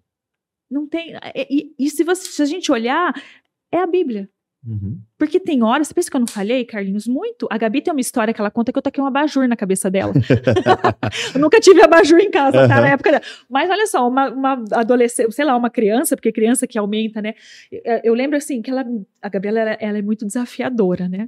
E ela foi mal criada comigo. E eu tinha um controle. Eu falei, para, menina, e taquei o controle. Ela falou que eu taquei abajur na cabeça. Aí eu já ia presa, né? Mas a criança aumenta tudo. Falhei? Claro que falhei. É um desequilíbrio isso da minha parte hoje. Mas você imagina, uma de oito, um de três e um de dois. Né? Fazer a comida. Não, não justifica, mas não, não, não fui perfeita, Carlinhos. Não fui perfeita. Mas assim, fiz aquilo, chorou. Filha, me desculpa, você me perdoa? Não sei. Foi tua mãe, né? Mas tá perdoado, eu creio, porque deu tudo certo. Sim. É isso, errou. Nós também erramos, volta pra rota. Né? Porque errar é, é pecar é errar o alvo. Volta pra rota, pede perdão pro teu filho. Qual que é o problema de um pai pedir perdão para um filho quando erra? Sabe? Não tem como. Não tem. E, e- mas aí, pais doentes, filhos doentes. E a gente o Heitor, não sei se você vai lembrar dessa conversa que a gente teve, que você falou sobre os presentes, né? Uhum. O Heitor uma vez chegou pra mim e falou: Carlinhos, meu sonho era ter um up. Aí eu comprei o up. Aí, tipo, eu enjoei do up. Um Aí, ano, tipo, dois anos. é, aí, tipo, e a gente sabe disso, né? E hoje, é, vamos desmistificar uma coisa primeiro, Grazi? Sim. Que eu sei que muitos cristãos aí têm muita dúvida. Linguagem do amor no meio cristão. É, a linguagem do amor existe mesmo Sim. pro cristão, ok? Porque eu já vi muita gente Sim. falar que, ah, não existe. Existe. Sim, claro. linguagem- existe. linguagem do Sim, amor. Inclusive, o, o livro proposto é de um cristão. É de um cristão. Ah, é, não sabia. Assim, com linguagens do amor, é do. Eu, vou, eu não me lembro o nome dele, do, do, do- da Grace Chapman, uma coisa assim. Assim, com linguagem do amor, tem o PDF dele, uma benção, é um livro que eu recomendo. Uhum. Porque, às vezes, Carlinho, a, lingua, a minha linguagem de amor é uma, a tua é outra. Então, o que, que uma mulher inteligente, bem desenvolvida, cheia do poder do Espírito Santo, ela tem que ter uma ferramenta espiritual. Eu tenho que detectar qual que é a tua linguagem de amor. Por exemplo, a sua eu já sei qual que é. É abraço, palavra de afirmação. Uhum. Presente, Carlinhos. Presente, também. Mas você gosta de receber presente ou você gosta, Gosto de de dar? dar. Então não é só a linguagem de amor principal. Uhum. Você gosta, você demonstra, o seu- você vê, isso, isso que é a parada legal. Uhum, Às vezes a forma como que eu recebo amor eu não manifesto. uhum. Então esse livro ele, ele te dá um- ferramentas para você é, observar a pessoa, qual que é a principal, a principal linguagem de amor dela. Por exemplo, o Heitor. O Heitor, a, principal linguagem de amor do Heitor é comida. Amém. Tá vendo? Você tem que trazer sobre roda. Exatamente. tem que ele, ele, ele talvez seja presente. Ele, ele faz de conta que não gosta, mas ele gosta. Talvez o tempo que a gente dedica. E palavra de afirmação também. Uhum. O Heitor, assim, ele chega lá em casa, pode perguntar pra ele. Fala, Heitor, eu fiz a comida para fiz estrogonofe sem milho pra você. Verdade. Sabe essa história aí? Primeira vez que eu fui jantar na casa dela, a Gabi falou assim: Nossa, amor, vem comer estrogonofe. Estrogonofe é minha comida preferida. Uhum. Homemade, né? Aí eu cheguei assim, abriu a panela, tinha milho, mano. Eu fiz, nossa. Eu nunca comi isso? com milho. Então, ah, mas- não queira. Não, nunca mais. Pra ele, eu nunca mais fiz, porque o Lucas gostava de estrogonofe com milho Uhum. e, e um, né, uma linguagem de amor. E as meninas nunca tinham reclamado do milho até, até meu genro chegar, né? Mas Então, obviamente eu não partir- falei nada na hora. É, Sim, né, mas depois mas virou piada, então hoje não tem mais milho no estrogonofe. Só se o Lucas pedir, eu faço a parte, né? Mas enfim, então é isso. Eu preciso detectar no meu filho, naquela pessoa que está perto de mim, qual que é a principal linguagem de amor dela. Sim. Porque se eu tiver essa, essa primeira barreira quebrada, eu ganho o coração dessa pessoa. E Uhum. ganhar pro bem, veja só, não é pra você manipular a pessoa por conta disso. Sim. É para que ela ela esteja liberada para você, porque daí você acessa o mais profundo do coração daquela pessoa e extrai os maiores tesouros dela. Sim. E hoje a gente vê que o, o- dá pra ver, tipo, os ricos, por exemplo, os filhos dos ricos normalmente são pessoas com muitos problemas, assim, psicológicos em questão a isso, né? Que nem, por exemplo, eu gosto de dar presente. Então eu sou um, um cara que eu tô muito. Sou muito, tipo, possível que eu caia nisso aí. Tipo, ah, sei lá, o filho tá dando um trabalho, ah, vou dar um iPhone 14 pra ele. Isso. Aí depois faz 18 anos, vou dar um carro. Carro. Só que assim, que nem a gente voltando naquele assunto do up, do carro que a gente, de qualquer coisa que a gente quer ter e nunca vai satisfazer a gente. Uhum. É, então o filho começa a ter, né, tipo, começa a ter um monte de coisa, mas o amor, que é o, vamos dizer assim, o tripé, a base, assim, Ah, tipo, é, a- né? é, é, é a- A raiz, Fundamento. o fundamento, é o o... fundamento. fundamento e aí acaba sendo destruído, né? Porque aí, né? Mas você, quando você recusarem presente seu, você fica triste? Tipo, se a pessoa o- te. Ah, é difícil recusar, né? Eu Não, mas vamos supor. não recusa. lembro de Você recusar. fica mano. constrangida, não quero. Não lembro de recusarem. É? Entendi. Mas eu acho que eu ficaria triste. Com certeza, porque se é a Acho tua que- principal linguagem de amor de oferecer, É. Eu ia Porque- contar um negócio, mas não vou contar, não. Fala, fala. Você me deu um Kindle, velho, Ah, não, não. Mano, você é louco. Não, mas, Ô, o, meu dia 27 de abril, tá, Carlinhos? É mas- esse mês, né? mas o Heitor faz uns. Desde que eu conheci ele, ele lê no iPad, né? É. E a gente sempre falava, mano, compra um Kindle. Ele, não, mano, não sei. Aí, tipo, fazia uns anos já que eu queria dar o Kindle pro Heitor, mano. Porque ele gosta de ler. Eu falo, mano, ele vai pirar, né? E com Mas- certeza, o grau de presente que você dá é o amor que você manifesta pela pessoa. Porque Sim, um Kindle não é, um- não é um É, presentinho cara, de tá 100 reais, né, Sim. Carlinhos? Então, ou seja, Meu você amor gosta por você muito do custa Heitor. 300 reais, cara. Tá mais caro, viu? Tá mais caro. Tá mais É caro. verdade. Eu espero que depois de um ano de podcast seja um carro, então. É, ué. Cada um só dá o que tem, né, Carlinhos? Mas é muito difícil. Eu, eu acho que essa questão da linguagem do amor é extremamente difícil pra, tipo, pra mim, velho, é, dar. é, como que eu posso. Suprir a linguagem de amor de algumas pessoas, tipo, que não tem nada a ver com o que eu sei oferecer, tá ligado? Então tem, nossa, tem gente que é toque físico que nem o Gerson. Fala, ah, Gerson, na minha parte McDonald's, sabe? Ele vem me abraçando, ele vem abraçando o Torzinho, o Torzinho. Eu falo, sai pra lá, velho, não quero. Então, tipo, é que ele não fica chateado, eu acho. Mas eu percebo que tem muita gente que me acha extremamente chato, e eu sou um pouco, eu sei disso, mas também porque eu não supro, sabe? Tipo, a necessidade da pessoa, tipo, de toque, de tempo ali de ficar com ela conversando. Sabe como que eu sou? Tipo, eu troco ideia assim e eu saio andando, mano. Tipo, não fico ali o tempo todo. Então, às vezes, eu percebo que as pessoas, tipo, ficam muito feridas com isso. É muito, tem muito, é muito difícil, às vezes, você conseguir suprir alguns determinados, é, algumas determinadas linguagens de amor. Não sei, você tem alguma ideia do que, que você não consegue dar para as pessoas que algumas pessoas querem? Tipo, por exemplo, atenção, você não é muito atencioso, tipo, muito de grude, né? Não, não. Tipo com a Jéssica, né? Você não é, É, muito de teve grude, né? problema, teve problema no, no, casa, no começo, assim, problema, né? Que a Jéssica é muito grudada, É né? o contato físico. Contato físico. dela. Aham. E eu já, tipo, eu gosto também, Não. mas assim, eu tenho que ter meu momento, tem que ser no. Uhum. Eu sou igual o gato, sabe? Já teve gato? Sim. Gato não é a hora que você quer, é a hora que o gato quer, entendeu? Mas Tipo- vamos- tá, então vou abrir um parênteses aqui. Vocês vê como que falta um desenvolvimento na inteligência emocional de vocês? Uhum, Porque se a gente tá falando de amor E a Bíblia fala que o amor ele cobre multidão de pecados.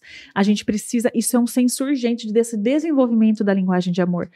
Porque, por exemplo, que nem o Heitor, ele tem essa dificuldade, mas por amor ele vai se submeter a uma linguagem que não é a principal linguagem dele, porque o outro precisa se sentir amado. É verdade.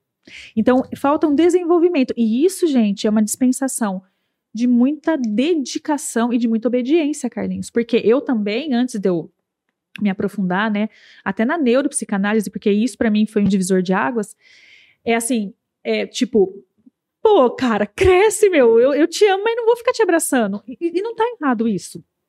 Porém, se eu quero alcançar o coração daquela pessoa, desculpa, eu preciso me dispor, porque se Jesus fez isso, É verdade. né? Para aquele que precisava ser curado, ele curou.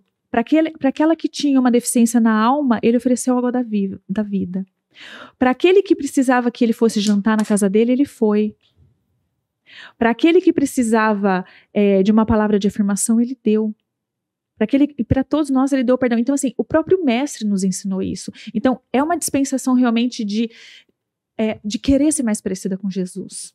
E não é falsidade, porque é uma linha muito fina. Não é para você ser falso. É para você desenvolver aquilo que para você não faz sentido, mas que o meu irmão precisa daquilo para ele se sentir amado. Porque nós somos, Carlinhos, a manifestação de Deus nessa terra. E se as pessoas não verem Jesus na minha vida, como que fica? Então, é, pra, é um desenvolvimento. Veja só, não é uma crítica, tá? É só uma ferramenta poderosa para que todos nós possamos desenvolver essas habilidades. Porque quando eu ganho o coração de uma pessoa, a gente transforma o coração daquela pessoa, por conta de Jesus. Então, isso é por isso que chama-se inteligência emocional, porque é um desenvolvimento. Então, a gente precisa sim desenvolver essas ferramentas e entender. Por exemplo, eu não sou muito do toque físico também. O leitor sabe, eu não sou. Só que o Lucas é. O meu esposo é. Eu preciso, eu preciso. me- Aí é o negue-se a si mesmo. Quem quiser vir após mim, negue-se a si mesmo. Uhum. Toma a sua cruz e siga-me. Eu não sou a louca de ficar apertando, eu sou meio que gata assim. Só que meu marido é. E eu tenho um compromisso com ele diante de Deus. Eu tenho um filho que, se eu não abraço, eu não beijo, ele não se- ele acha que eu não o amo da mesma forma que eu amo as meninas. Porque, para mim, como a minha principal linguagem de amor, eu recebo amor e demonstro amor com serviço. Então, quem que é a melhor filha do mundo para mim? A Gabi. Por quê? Porque a Gabi ela faz. A Gabi era um, né? Quando a Gabi era solteira, a gente não precisava ter ninguém em casa. Mas não é. Né? Eu tenho. to- to- Todos ali me amam, eu amo a todos. Então a gente vai. a- É uma habilidade, é uma ferramenta que a gente precisa do Espírito Santo. E é muito difícil, né, É cara? muito difícil, Nossa, Carlinhos. É muito realmente difícil. Faz muito sentido. E como, tipo, a semente do, do pecado original, vamos dizer assim, tá enraizado na gente, né? Porque o, o- o- grita na gente o egoísmo, né? Sim. É por que que eu tenho? Porque, ai, cara chato, que, É. que, que criança, que infantil. O que que custa, cara? É, não entendi. Se o maior ápice do amor foi a cruz. É. O próprio Jesus não queria ir para a cruz, mas ele foi. Né? Ele, pai, se possível, faça de mim esse cálice. Ele negou-se a si mesmo e foi para a cruz para que a gente tivesse salvação. O que, que é para mim, tipo, o Heitor, né? Minha principal linguagem de amor não é palavra de afirmação. Fala, nossa, Heitor, camiseta bonita. Ele fala, ah, obrigado. mas eu fiz minha parte. Eu tô em paz com isso.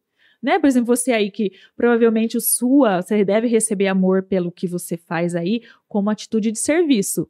Né? Se a, se a- a pessoa te ama quando ela tá com você, Sim. seu aniversário lá, se a gente não vai, você fica chateado. Sim. Mesmo que hajam as totais desculpas. Ali, ó, Carlinhos. Mas, ó, vamos lá. O cara que nem a gente, um dia do seu aniversário, trabalhamos, saímos de uma festa e fomos lá te dar um abraço. Meu, a Grazi e o Gerson é a melhor pessoa do mundo. Por quê? Porque eu alcancei teu coração, eu toquei a tua linguagem de amor.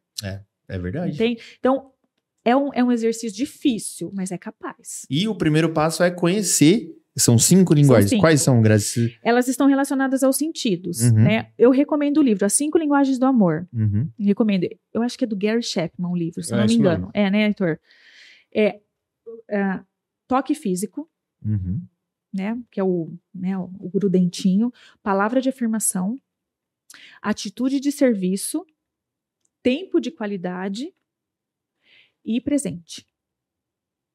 Né? E a- tem pessoas que têm mais de uma linguagem. Quando a pessoa, ela, por exemplo, trilíngue, é muito mais fácil de você acertar. O duro é quando a pessoa só tem uma linguagem de amor.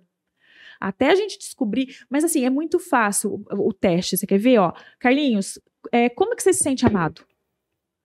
No seu aniversário, como que você se sente amado? É, eu já dei o um spoiler aqui, tá? Mas vamos lá. É, o Heitor também Heitor, já dei. Heitor. É, Heitor, no, no dia não do seu sei. aniversário, como que você se sente amado? É, Presente é bom.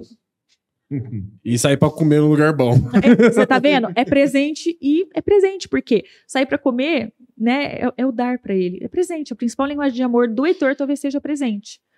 Né, a tua, qual que- no seu aniversário. É uma pergunta muito básica pra presente gente é que fazer. você não deixou te dar presente no teu aniversário.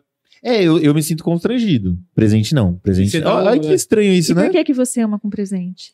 Então. Vamos pro divã. Olha, olha aí, cara. Olha aí. Tô naquele- tendo, uma, tô tendo uma sessão aqui do Boi. Então, É, é interessante isso, porque. porque você tem uma. A gente tem. Às vezes é- é- são, são as mesmas, mas muitas vezes a gente tem essa dualidade. Eu recebo amor de um jeito e eu dou amor de outro. Né? Então é, é normal isso. Não tem nada, não tá nada é, disfuncional aí, não, tá, Carlinhos? Faz parte. Ó, e a gente tá superficial ainda. Eu já tô pensando, cara, eu preciso de umas sessões aí. A gente vai vendo. Todos não é, nós- cara? É. Todos boleto nós já. Inclusive, um precisamos. spoiler: Jarcito está se formando, Ah, se já formou? se formou. Já se formou, então, pros Terapeuta. homens. Você atende homem? Eu atendo. Atende homem? Então, galera. Atendo, mas assim, eu prefiro.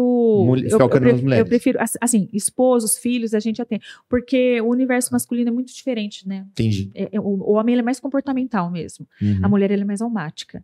Uhum. Então é toda uma. Até por conta de formação né, neuroquímica, fisiológica, é, estrutural. A mulher é toda mais frufru, não tem jeito. Né? O Jardim já tá atendendo? Já, já tá Então já tem as duas opções. Você atende as meninas e o Isso, Jardim as meninas. isso. Que E a legal, Jéssica aí, ó, terapeuta. Já é. Já. Amém, vamos fazer. Já falei pra Jé fazer. É, Eu faço de com domingo. Certeza, com Eu certeza. faço de domingo no almoço. É, e aproveita, você já pega do- das duas fontes. Né? Mas o, o André, o Dé Fernandes, ele perguntou um negócio aqui, ele- e é interessante que a gente não sai do assunto. Ele falou qual que é a importância de falar de saúde mental, mental não, né? mental na igreja. Cara, isso é, é importante porque tenho vi- visto muita gente, e eu vou falar irresponsável para não usar outra palavra. é, que tem uns caras aí fazendo uma grana, tipo, em curso, pra, tipo, assim, o curso vai te curar. Coach, né? É, não é só coach, tem. É, eu esqueci o nome Hipnose, agora né? Que eles usam lá um termo é, relacionado à mente mesmo, de que, tipo assim, cristão não precisa de fazer terapia. Tipo, o curso dele vai te ajudar a, a você vencer isso com a leitura bíblica e só isso, tá ligado? Isso foi um tabu, né? Muito tempo na. Graças a Deus. Ainda é, velho. Porque assim, tipo, parece que. Mas já quem- foi muito pior, né? já- Ah, deve ter sido, deve ter Nossa, sido. gente, eu, eu, eu sou de um de um tempo, não, não era psicanalista ainda, mas que, por exemplo, quando uma esposa de pastor entrava num período de, ó, uma, uma coisa, ó, fato, tá? Fato.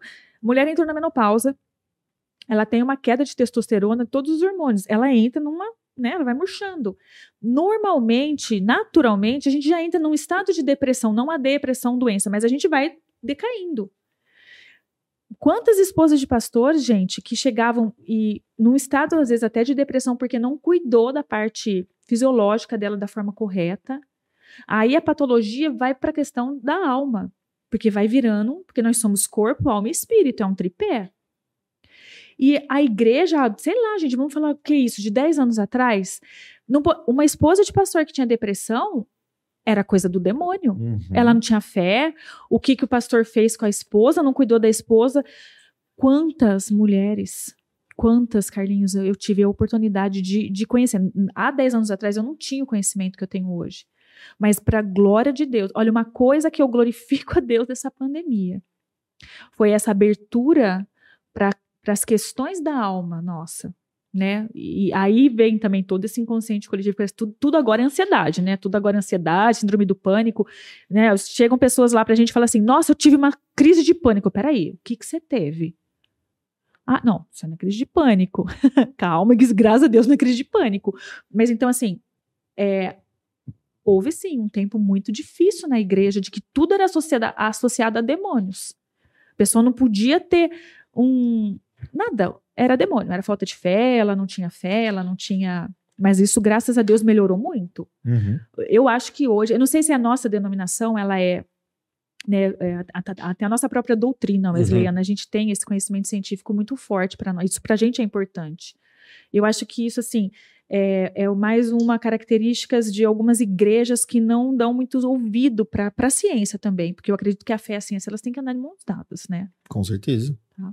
Mas tem o, até, até dentro da nossa denominação tem muito crente que tem muito bloqueio, né? De procurar ajuda, né? Sim, porque é vergonhoso, Heitor. A pessoa associa isso à fraqueza, Uhum. associa isso à falta de fé. Uma pessoa que entra, por exemplo, num- numa depressão, tá, nossa, implicitamente ali ligada à falta de fé, como que se não fosse é, algo fisiológico, porque existem questões e vamos lá, vamos, é uma linha fina, tá, gente? Há coisas que Satanás aproveita da nossa Uhum. da nossa fragilidade para nos prostrar. E existem coisas que são doenças. A depressão ela é uma doença, ela é neuroquímica, ela precisa muitas vezes de uma suplementação neural, algum remédio, alguma medicação para a pessoa sair daquele quadro. E isso tá tudo certo. Eu não tenho, né? Vamos supor, olha, isso tem que cair por terra. Eu creio que isso alcance a maior muitas pessoas. Se eu desenvolvo um diabetes onde o meu pâncreas não produz mais bi, mas não produz mais a insulina, tá tudo bem, gente, porque afinal de contas é o pâncreas, né? Agora, se o meu cérebro tem uma disfunção neural, por exemplo, ele não produz ocitocina, ele não produz substâncias que vão me dar bem-estar, que normalmente é lá para menopausa, na adolescência. Ai, nossa, eu não tenho fé. Então, o mesmo cérebro que sustenta o pâncreas para não produzir insulina, ele não serve para não produzir ocitocina. É uma contradição muito grande. Então a gente precisa olhar para o ser humano nesse tripé corpo, alma e espírito. Porque tem coisas assim que são associadas à espiritualidade. Às vezes a pessoa cai num pecado, pratica um pecado, não confessa o pecado, e o que a própria palavra, por, por não ter confessado o meu pecado, Davi fala isso, os meus ossos adoeceram. Então, aí a gente vê que é uma depressão por conta do pecado não confessado. Mas isso não tem nada a ver com uma depressão neuroquímica, fisiológica. Uma pessoa, por exemplo, um luto que foi enfrentado, uma mulher que perdeu um filho, gente. Como que não é normal? Deus seja louvado se ela não tiver uma depressão. Mas, para mim, é a coisa mais natural do mundo uma pessoa entrar num estado de depressão. Permanecer lá, não. Permanecer na É depressão. uma escolha não. da pessoa, né? A- É uma escolha da Procurar pessoa. ajuda, sim. Assim, não, é assim, tipo, permanecer na depressão. Porque, assim, graças a Deus, a maioria dos casos, eu não sei se pode falar que todos os casos, é quimicamente falando, dá Sim, pra neuroquímico, reverter, né? Sim. Eu, por experiência própria, esse exemplo que você deu foi muito legal, assim, que eu lembrei da minha psicóloga. Que ela falou pra, que eu, eu, eu tinha muita relutância, assim, em relação Ah. a remédio. Eu, não, eu, Deus, ele vai me ajudar, eu não Uhum. posso tomar remédio. E aí a minha psicóloga, ele deu- ela deu esse exemplo, falou, Carlinhos, tenho pressão alta, faz não sei quanto tempo. Eu tenho que tomar remédio todos os dias. Se eu não tomar, provavelmente eu vou morrer. Tipo, depressão, ansiedade é uma doença, assim, como qualquer outra doença. Uhum. Se você. E assim, no seu caso, ela falando pra mim, né? Você vai ter que tomar por um tempo. E, e se for pra vida inteira também, qual que é o problema? Não tem problema nenhum. Entendeu? E assim, aí depois disso, aí eu conversei até com o pastor Fredão. Pastor Fred, que é um psicólogo da nossa igreja, né? E ele falou: não, Carlinhos. é, aí eu contei pra ele que assim, eu tava num estado, velho, que eu não conseguia assistir o culto sentado. Então, tipo. Ansiedade. Ansiedade. Eu não conseguia Ansiedade sentar né? e ouvir o sermão, o sermão, não conseguia louvor, tanto é que quando eu não tava servindo na igreja, eu ia pra mídia, aí depois eu- que eu acabo tendo contato com todo mundo, Uhum. aí eu ia conversar com o pessoal da mídia. Aí eu ouvia um pouquinho lá, aí eu ia no som conversar com o pessoal do som. Aí na recepção, aí nunca eu ficava sentado. E assim, aí eu fui atrás de um psiquiatra, né? E hoje eu tô tomando remédio, cara, mudou minha vida. Hoje eu consigo a eu consigo ter tipo a minha espi- espiritualidade muito melhor Exatamente. consigo fazer as coisas que eu não tava conseguindo. Então, assim, a gente tem que usar os, os mecanismos assim. A Bíblia a fala isso, favor, né, cara? Que a medicina é para os enfermos. Exatamente. Não que Deus não possa nos curar, fazer com que o nosso cérebro se ajuste. Eu creio nisso. Mas enquanto ele não faz isso, a gente faz a nossa parte. Sim. Né? E não é vergonha, isso que eu tenho que entender, não é vergonha para ninguém ter uma depressão, ter uma ansiedade. Agora, você perguntou, é uma escolha da pessoa permanecer na depressão? Depende do grau, Carlinhos. Depende do grau, é. Porque se a pessoa en- en- entrar num estado profundo de depressão, ela já não tem mais é, consciência daquilo que tá. Ela só quer mesmo morrer. Ela quer que, que aquela dor dela acaba. Então, há momentos na vida de uma família que, quando a gente percebe, essa é a nossa orientação na clínica, se você percebe que a pessoa não está prostrada, sem tomar banho, sem comer, é um caso até de internação. Porque o cérebro dela puf, desligou. Ela está sobrevivendo ali. E isso não dá um, né, um, um pane ali, um surto, e a pessoa tira a própria vida num surto psicótico. E aí vem a, a pergunta que não pode calar: e aí, foi pro inferno ou não foi pro inferno? Quem que somos nós para falar isso? Nós não temos esse direito. Porque só Deus conhece. Ele foi criou. fraco, mas tipo, como assim foi fraco? A pessoa tem que ser muito corajosa É. e muito forte pra, né, tirar. Sim, E assim, É, e é uma. É uma é um pane na cabeça, não é nem questão de coragem. sim, é um pane. É, é assim, é um bug, desliga tudo. Né? É, é um negócio muito louco. Acho que não é nem questão de coragem, acho que é um. Sabe, é, é triste. Então, tem depressões, sim, que não depende só da pessoa, Carlinhos. O, as fases iniciais, por exemplo, uma ansiedade que começa, né? O Dé perguntou aí é, a questão da saúde mental na igreja. A gente tem falado muito isso, porque a mulher ela é mais exposta, né? A mulher ela é mais aberta para as coisas, tanto que ela dura, ela vive mais porque ela se cuida mais. Né? A mulher vai ao médico, pelo menos é para ir, pelo menos uma vez por ano. O homem não. Quer ver? Quando que você foi de uma Ah, vez no sei. médico, Heitor? Tá Não sei. Aí. é assim, né? Por exemplo, o Gerson chegou a uma determinada idade, tem que fazer exame de próstata, não tem jeito, meu amigo. Faz parte, você quer ter saúde? Vamos lá, vamos fazer a nossa parte, porque Deus já fez a dele. Sim. Então, a, a gente precisa, assim, olhar para o ser humano nessa. A gente é muito complexo, mas também ao mesmo tempo muito individual. É lindo isso. Cada caso é um caso. Uma ansiedade é uma coisa, uma- um transtorno de ansiedade generalizada é outra coisa, depressão é uma outra coisa, surto psicótico é outra coisa. São coisas totalmente diferentes, mas que estão todas ali, ó, de mãozinhas dadas, porque ninguém acorda surtado num dia. Ninguém acorda num surto psicótico. A pessoa era super normal, acordou surto. Não. Ela teve uma ansiedade, ela teve um TAG, que é o transtorno de ansiedade generalizado, provavelmente precedido de uma depressão que ninguém percebeu, porque às vezes a pessoa não deixa transparecer a tristeza da alma dela, ela tá com, o- com o rosto sorrindo, mas lá dentro ela tá destruída. Ô, Grazi, e qual é o termômetro pra gente saber, tipo, por exemplo, de- assim, quando eu falei do, do- de depender só da pessoa, não é sozinha, mas assim, Uhum. por exemplo, eu tenho casos próximos que, por exemplo, a pessoa não procura ajuda. Uhum. Então, assim, tipo, ela fica presa no quarto, entendeu? E não procura ajuda. Então, assim, é importante também a pessoa. Meu sogro falava muito isso, tipo, ô, me ajuda, sabe? Tipo, e se Sim. tiver sem força, mesmo assim, falar, né? E qual que é o termômetro? Como eu sei que eu estou com depressão? Claro que é difícil ter um autodiagnóstico, Sim. mas, Mas assim, tem sinais, né? tem sinais. Quais são É, os sinais? a perca de interesse pelas coisas primárias. Por vários dias seguidos? Sim. Porque, por exemplo, ó, Heitor, a gente que é mulher, né? Quando chega a fase da TPM, a gente vira um outro ser humano, né? a, gente chega, a gente vira uma outra mulher, porque é hormônio. Então, é isso que precisa ser observado. É uma questão hormonal. É uma, um diabetes que ela desenvolveu, um problema de tireoide. Porque tem várias coisas que podem estar acontecendo com aquela pessoa que podem ser associadas à depressão e não é. Alimentação. Alimentação, também. triglicérides, diabetes, mexe muito com a pessoa. Uhum, Mas é, é a, é a perca de interesse pelas coisas básicas na tua vida. uhum. Como, por exemplo, tomar banho. Sabe aquela pessoa assim, ó, tem maior, a pessoa tinha a maior alegria de ir para a igreja, de repente ela não quer mais ir para a igreja. A pessoa tinha a maior alegria de estar lá numa resenha com as amigas, tomando café. Não tenho mais. Tipo, ir no cinema, assistir Sim, futebol, por sim. exemplo. O, o que você mais ama, você deixa, você não tem mais vontade. É, uma perca de interesse pelas coisas primárias. Uhum, Aquela pessoa que cozinhava todo final de semana para a família, ela para de cozinhar, uhum. Então, sempre tem sinais. É que, às vezes, na, na- na correria do nosso mundo, a gente não para para observar as pessoas da forma correta. Às vezes, a gente para para julgar, mas nunca para observar e ajudar.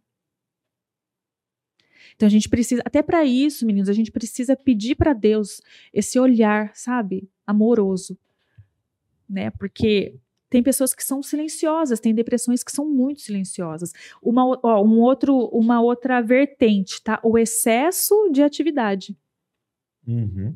Porque você já provavelmente estava no início de alguma situação aí, não sei como que foi o seu diagnóstico, um começo de depressão, uma ansiedade, É, é, é, foi ansiedade generalizada TAG, E TDAH também, né? Que Você aí tem tem? A, a hiperatividade. Então, é que assim, o meu psiquiatra, ele segue uma filosofia lá que é, tipo, é inglesa, que assim, ele não trabalha com diagnóstico.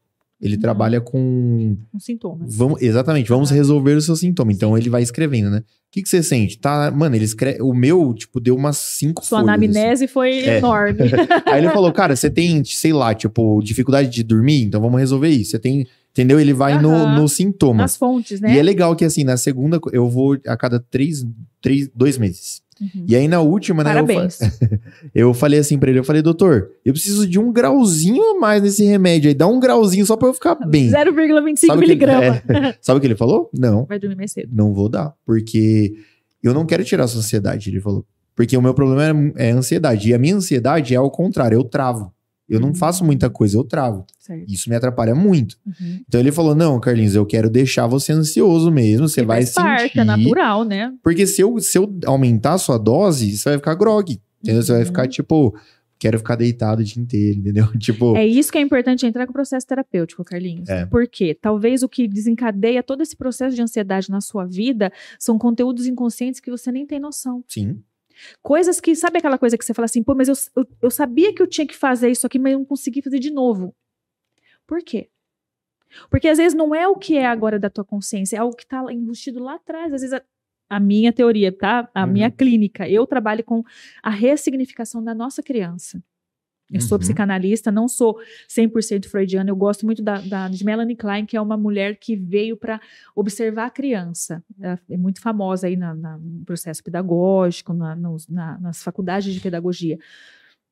Mas para mim, quando a nossa criança, porque todos nós temos uma criança interior, até porque os traumas primários que são estabelecidos na vida de um ser humano tá desde a fase embrionária até essa, essa geração mais novinha aqui, até uns oito anos né? A minha geração que é mais velhinha até os 9, 10 anos. Então, desde a sua fecundação até 8, 9 anos, esses primeiros traumas que foram marcados na sua estrutura psíquica, você imagina, Carlinhos, ó, Heitor, uma, uma criança que foi molestada com 5 anos de idade. Ela não tem estrutura psicológica, física, mental, emocional, espiritual para entender aquilo. Então, aquela traumatização de uma molestação, ela é colocada. Deus é tão perfeito que ele criou esse lugar chamado inconsciente. E aí, essa dor excessiva, ela é jogada lá dentro. Mas o Senhor, ele quer que a gente seja curado. Então, quando essa menina cresce, lá para a fase da, da, da puberdade dela, da, da adolescência, ela começa, isso aqui começa a vir. Quando ela vê alguma coisinha aqui que mexe com ela, primeiro o namoradinho que toca nela o, o menino que vem e toca nela, ela passa mal, porque o inconsciente fala: opa, a figura masculina que me molestou quando eu tinha cinco anos. Ela contou Isso pra no mamãe. inconsciente, Grazi. Ela não Al- tá, ela tá consciente, ela lembra? Alguma, normalmente sim. A não ser que tenha sido muito bebezinho. A partir de 4, 5 aninhos, normalmente a pessoa lembra E dos se abusos. for bebezinho, ainda assim tem trauma. Com certeza, Carlinhos. E dá pra acessar? Esse trauma assim? Com a tipo, tem. hipnose, sim, né? Ah, no tá, bebê. Uhum. né? Agora essa menina, que imagina essa criança que com cinco anos foi, né, eu tenho, né? A pessoa veio, olha, eu sofri um abuso com, com tal idade, mais ou menos. Uhum. Eu só lembro do cheiro da pessoa. Nossa. Eu lembro do que ele fez, mas não lembra porque Deus não permite, Deus é lindo. Então, isso, mas isso fica guardado ali, porque se a pessoa não tem demência nem amnésia, tá registrado, Carlinhos, tudo é registrado, Uhum. né? O nosso cérebro registra tudo, tudo. Sons, é, os olhos, os ouvidos, esses órgãos sensoriais, eles registram tudo e mandam para lá. Então tá guardadinho aqui. E tem coisa que tá no, na nuvem, né, Grazi? É, no nem tudo tá no subconsciente, É, o né, subconsciente na é assim, ó. O inconsciente, imagina um iceberg. Uhum. 70% é o nosso inconsciente. 20, 70%? 70%. Caraca. 70, 20% é nosso subconsciente, 10% consciente. Nossa. Então você imagina uma, uma traumatização infantil que não sustenta a mulher aqui. Né? Porque eu tenho pessoas que chegam para mim e falam assim, ah, moças, né, Grazi, olha, eu só tenho um relacionamento problemático. E assim, você vai. Aí, voltando aqui nesse, trauma infantil, a gente, muitas vezes, não é uma regra, mas a maioria das vezes está aqui. Então, qual que é, o que que eu trabalho na questão da saúde, da saúde mental, que também entra a questão psiquiátrica aí, né, que já não é minha área, é mais para os profissionais da área, mas nessa questão da saúde emocional, que está ligado com a mente, lógico, é a gente fazer essa, no meu caso que é mais mulher, essa mulher aqui hoje, né, uma, por exemplo, uma mulher que é, não consegue se relacionar com ninguém. O que, que aconteceu com ela? Que modelo que veio dessa família? Aí entra também a clínica que eu pratico, que é o quê? A ressignificação dessa criança.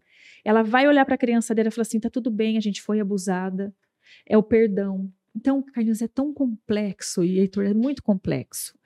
A, a, a alma ela é muito complexa e não tem uma e não tem uma regra, não é matemático porque cada ser humano é de um jeito. Às vezes o que para mim é uma, um trauma, sabe aquela pessoa que fala assim, nossa, eu tenho medo de barata, fala, para de frescura, não é? Uhum. Mas a pessoa tem medo de barata. Para ela, a barata é um elefante voando. Para o outro, vai lá e pisa, tá tudo bem. Porque cada pessoa é de um jeito. Então, quando a gente olha, é o que Jesus fez a vida inteira. Ele olhava a individualidade, o que tu queres que eu te faça. Né, a pessoa chega lá para mim e fala: o que, que, que você quer? O que, que, que, você, que você precisa? E aí a gente começa um trabalho, né? E graças a Deus, a maior parte dos meus pacientes, eles são cristãos. Então, é, eu, né, devolvendo aí a pergunta para o Dé, eu acho que hoje a igreja, assim, tem compreendido algumas coisas e tem disposto, né? A gente tem essa disposição de falar de algumas coisas, para a glória de Deus.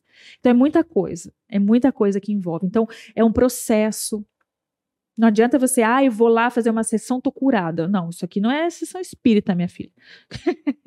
né? Não é charlatanismo, que é o negócio. Tem caso que demora, tipo, 10 anos, né, Grazi? Tipo, de, de claro, sempre cre crescente, mas tem caso, né? É, tem pessoas que têm acompanhamento que psicológico toda. a vida inteira, dependendo uhum. do que foi o trauma, porque não, não é brincadeira. A, a maioria, né, é, e tem uma, aí entra as, questão da, as questões das neuroses, né, meninos, a questão da psicose, que são coisas diferentes, Sim. né? Então, na neurose é muito mais fácil de você administrar. Mas, por exemplo, um serial killer, o que, que a gente fala para a pessoa? O cara que tem uma psicopatia. Ele não tem sentimento. Ele entra aí, essa molecada que entra e mata todo mundo na escola. Aí você vai lá perguntar pro menino: Você tá arrependido? Não. E aí? Remédio, não tem o que fazer. Não tem o que fazer. Aí não é, aí não é questão de terapia, porque o cérebro dele tem uma disfunção. Ele não tem sentimento. Não, isso não invalida que Jesus pode transformar aquilo. Eu tenho certeza que o Senhor pode. Sim. Mas cientificamente falando, não tem o que fazer. A pessoa tem que viver dopada. Né? Por exemplo, um esquizofrênico, num espectro muito alto, ele tem que ser medicado, porque ele, né, ele dá uma crise nele, ele vê o, o, o cara no, no, teto que vai matar a mãe, aí ele pega. É uma sabe? Ele descompensa toda a estrutura familiar. Então, o que, que a psiquiatria faz? Ela prefere manter o indivíduo dopado, porque ele vai, não vai fazer mal para ele, não coloca a vida dele em risco e a vida das pessoas que estão ao lado dela. É, mas aí são casos mais né, graves, que também nem é para mim isso, né? Uhum. Isso aí é mais psiquiátrico mesmo. Mas aqui no campo das neuroses, que é o problema que a gente tem com a gente mesmo, né? Eu comigo mesmo, é, é assim que eu trabalho. Então é muito, é, é, muito complexo, Carlinhos. Mas é lindo quando a gente vê assim, sabe, uma mulher ressignificada, restaurada, é, é sabe, é, sabendo quem ela é, sabendo que o passado dela não define quem ela é agora, é lindo o caminho, processo, mas é um processo dolorido. E a primeira coisa que a minha paciente, quando chega, fala: você sabe que é um processo que vai doer, você vai querer desistir. Vai mexer em ferida. Meu Deus. A, mexe com ali. pai, mexe com mãe, uhum. mexe com tio, mexe com. Porque é uma estrutura familiar. Nós somos aquilo que nós recebemos dos nossos pais. E se você não olhar para isso e não reconhecer isso, a história se repete na sua vida. Você já viu aquelas famílias assim que a mãe, a mãe é envolvida com traficante, casou com traficante, a menina é filha de traficante, ela casa com traficante. Sabe essas histórias? Tem gente que chama assim? de maldição hereditária, né? É, exatamente. E não é. Isso daí é o quê? É a epigenética. É. é o meio que ela tá e essa repetição de padrão, que se ela não mudar, se ela não criar uma conexão neural nova na vida dela, e olha só, uma, uma, uma conexão neural é o quê? Eu vou, por exemplo, eu tenho tendência na minha casa para ser obesa, ter diabetes, ter. Eu, eu entendi um dia que eu não, eu não quero repetir esse traço. Eu não quero. Então eu comecei a mudar a minha vida um ano para um novo neurônio se formar e mandar uma informação para as minhas células. Olha isso, Carlinhos. Nossa, há 21 dias eu vou ter uma nova. Não, não é assim que funciona. 21 dias você desperta para algumas coisas, 40 dias você entende, só que para criar um neurônio novo de uma coisa nova, são 180 dias para aquilo nascer e você entender que aquilo é uma informação que vai mudar a tua vida, um ano. Por isso que não pode desistir do processo. Uhum. Sabe a pessoa que fica sem, é, sem fumar, sem beber, as recaídas que tem, é neural. É lógico que tem as questões espirituais, com certeza. Sim. Mas aqui falando nessa questão né, da emoção, é assim que, que as coisas funcionam. Ô, Grazi, e a pergunta que vale um milhão de dólares. Você vai pagar? Todo mundo precisa de terapia? Todo mundo. Todo mundo, não todo tem mundo. exceção nenhuma. Mesmo que seja uma vez por ano. Uhum. Porque terapia é autoconhecimento. E Oséias fala: o meu povo perece por falta de conhecimento. É eu conhecer quem eu sou. É autoconhecimento e conhecimento do alto que a gente precisa. São dois conhecimentos que um cristão precisa: o conhecimento do alto e o autoconhecimento. Porque se eu não sei as minhas limitações, Carlinhos, quando vier um embate na minha vida, eu não vou ter estrutura para permanecer. Aí dá, dá, dá ruim. Uhum. Né? Que nem você, ó, você foi para um processo de autoconhecimento, você entendeu que você tem um, um, um déficitzinho de atenção, que Uhum. vira uma atividade hiperativa. Então, o teu, você entende que você vai precisar tomar uma medicação, talvez vai fazer um desmame. Se der ruim, você vai ter que voltar de novo. Isso é Uhum. autoconhecimento. Eu entendo quem eu sou. Por exemplo, eu. Eu tenho uma tendência muito grande a ser alcoólatra. Então, o que, que eu tenho que fazer? Eu não me dou o direito de tomar bebida alcoólica nenhuma Uhum. Porque eu sei das minhas limitações. Eu sei que eu sou uma pessoa extremamente, por incrível que pareça, eu sou uma pessoa extremamente colérica. Eu olho para umas coisas, tenho vontade de matar, Carlinhos, é sério? Mas aí, como eu me conheço, eu falo, opa, pera, sai desse lugar, sai desse corpo que não te pertence. a gente para, opa, pera, respira, conta até três, calma, que as pessoas não são como você. Desenvolvimento, porque terapia é autodesenvolvimento. Porque uma coisa, ó, pergunta de milhões, hein? Nós nunca mudamos o outro. Ninguém tem o poder de mudar ninguém, isso é uma mentira. A única pessoa que pode transformar o ser humano é Jesus, é o Espírito Santo. Eu não tenho poder, Carlinhos, de mudar você. Eu não tenho poder, não tenho, eu não tenho é, mudar o jeito do Heitor. Eu nunca vou mudar o Heitor. O Heitor nunca vai me mudar. Agora, qual que é a nossa responsabilidade? É como que eu vou gerenciar o que o outro faz para mim? Porque aí entra a reação. Eu não posso mudar. Ah, ela é grossa. Eu não vou mudar. Nunca vou fazer uma pessoa ser uma florzinha de Jesus. Mas como que eu vou administrar a grosseria dela para. Isso é minha responsabilidade. A Uhum. grosseria dela para comigo. Como que eu vou lidar com isso? Já que eu não mudo você, eu preciso aprender a administrar o que você faz comigo. Isso é inteligência emocional. Só que se eu também não me conheço, depende do jeito que você faz para mim, dá ruim, dá Uhum. ruim. Então, terapia, gente, é, é para mim é eu não vou dizer de maneira nenhuma que seria uma covardia da minha parte falar que é tão importante quanto ler a Bíblia, de maneira nenhuma, tá? Uhum. De maneira nenhuma. Mas é algo muito é, é, É essencial. uma linha tênue, né? É uma linha tênue. Eu É uso, essencial tipo, na vida uhum. da pessoa. Né? E não tô dizendo que tem que ser uma muleta. Sim. Eu não vendo muleta, Carlinhos. Eu não pratico nenhuma. Eu, muito pelo contrário. A minha meta, não sei se eu posso chamar assim, eu não quero que minhas pacientes fiquem comigo toda semana. Tem pessoas que chegam ali que precisam de um atendimento semanal. Uhum. Mas qual que é o meu, a, a minha, a minha meta mesmo? Tipo, ó, querida, você vai ter que ficar comigo, tipo, cada dois meses. Nossa meta, não seja daqui um ano, dois anos. Eu não quero, porque você vai ter que aprender a lidar com as suas situações. Porque eu me conheço, eu conheço quem é o meu Deus e eu tenho condições de colocar em prática tudo aquilo que eu sei. E aí a gente desenvolve seres humanos pensantes, não robôs, né? Uhum. Top, conversa, conversa. Ô, Grazi, uma dúvida que eu tenho Sim. e que eu tenho Será que eu, re- certeza. eu respondi a pergunta do André aí? Respondeu. Tá. Muito bem, inclusive.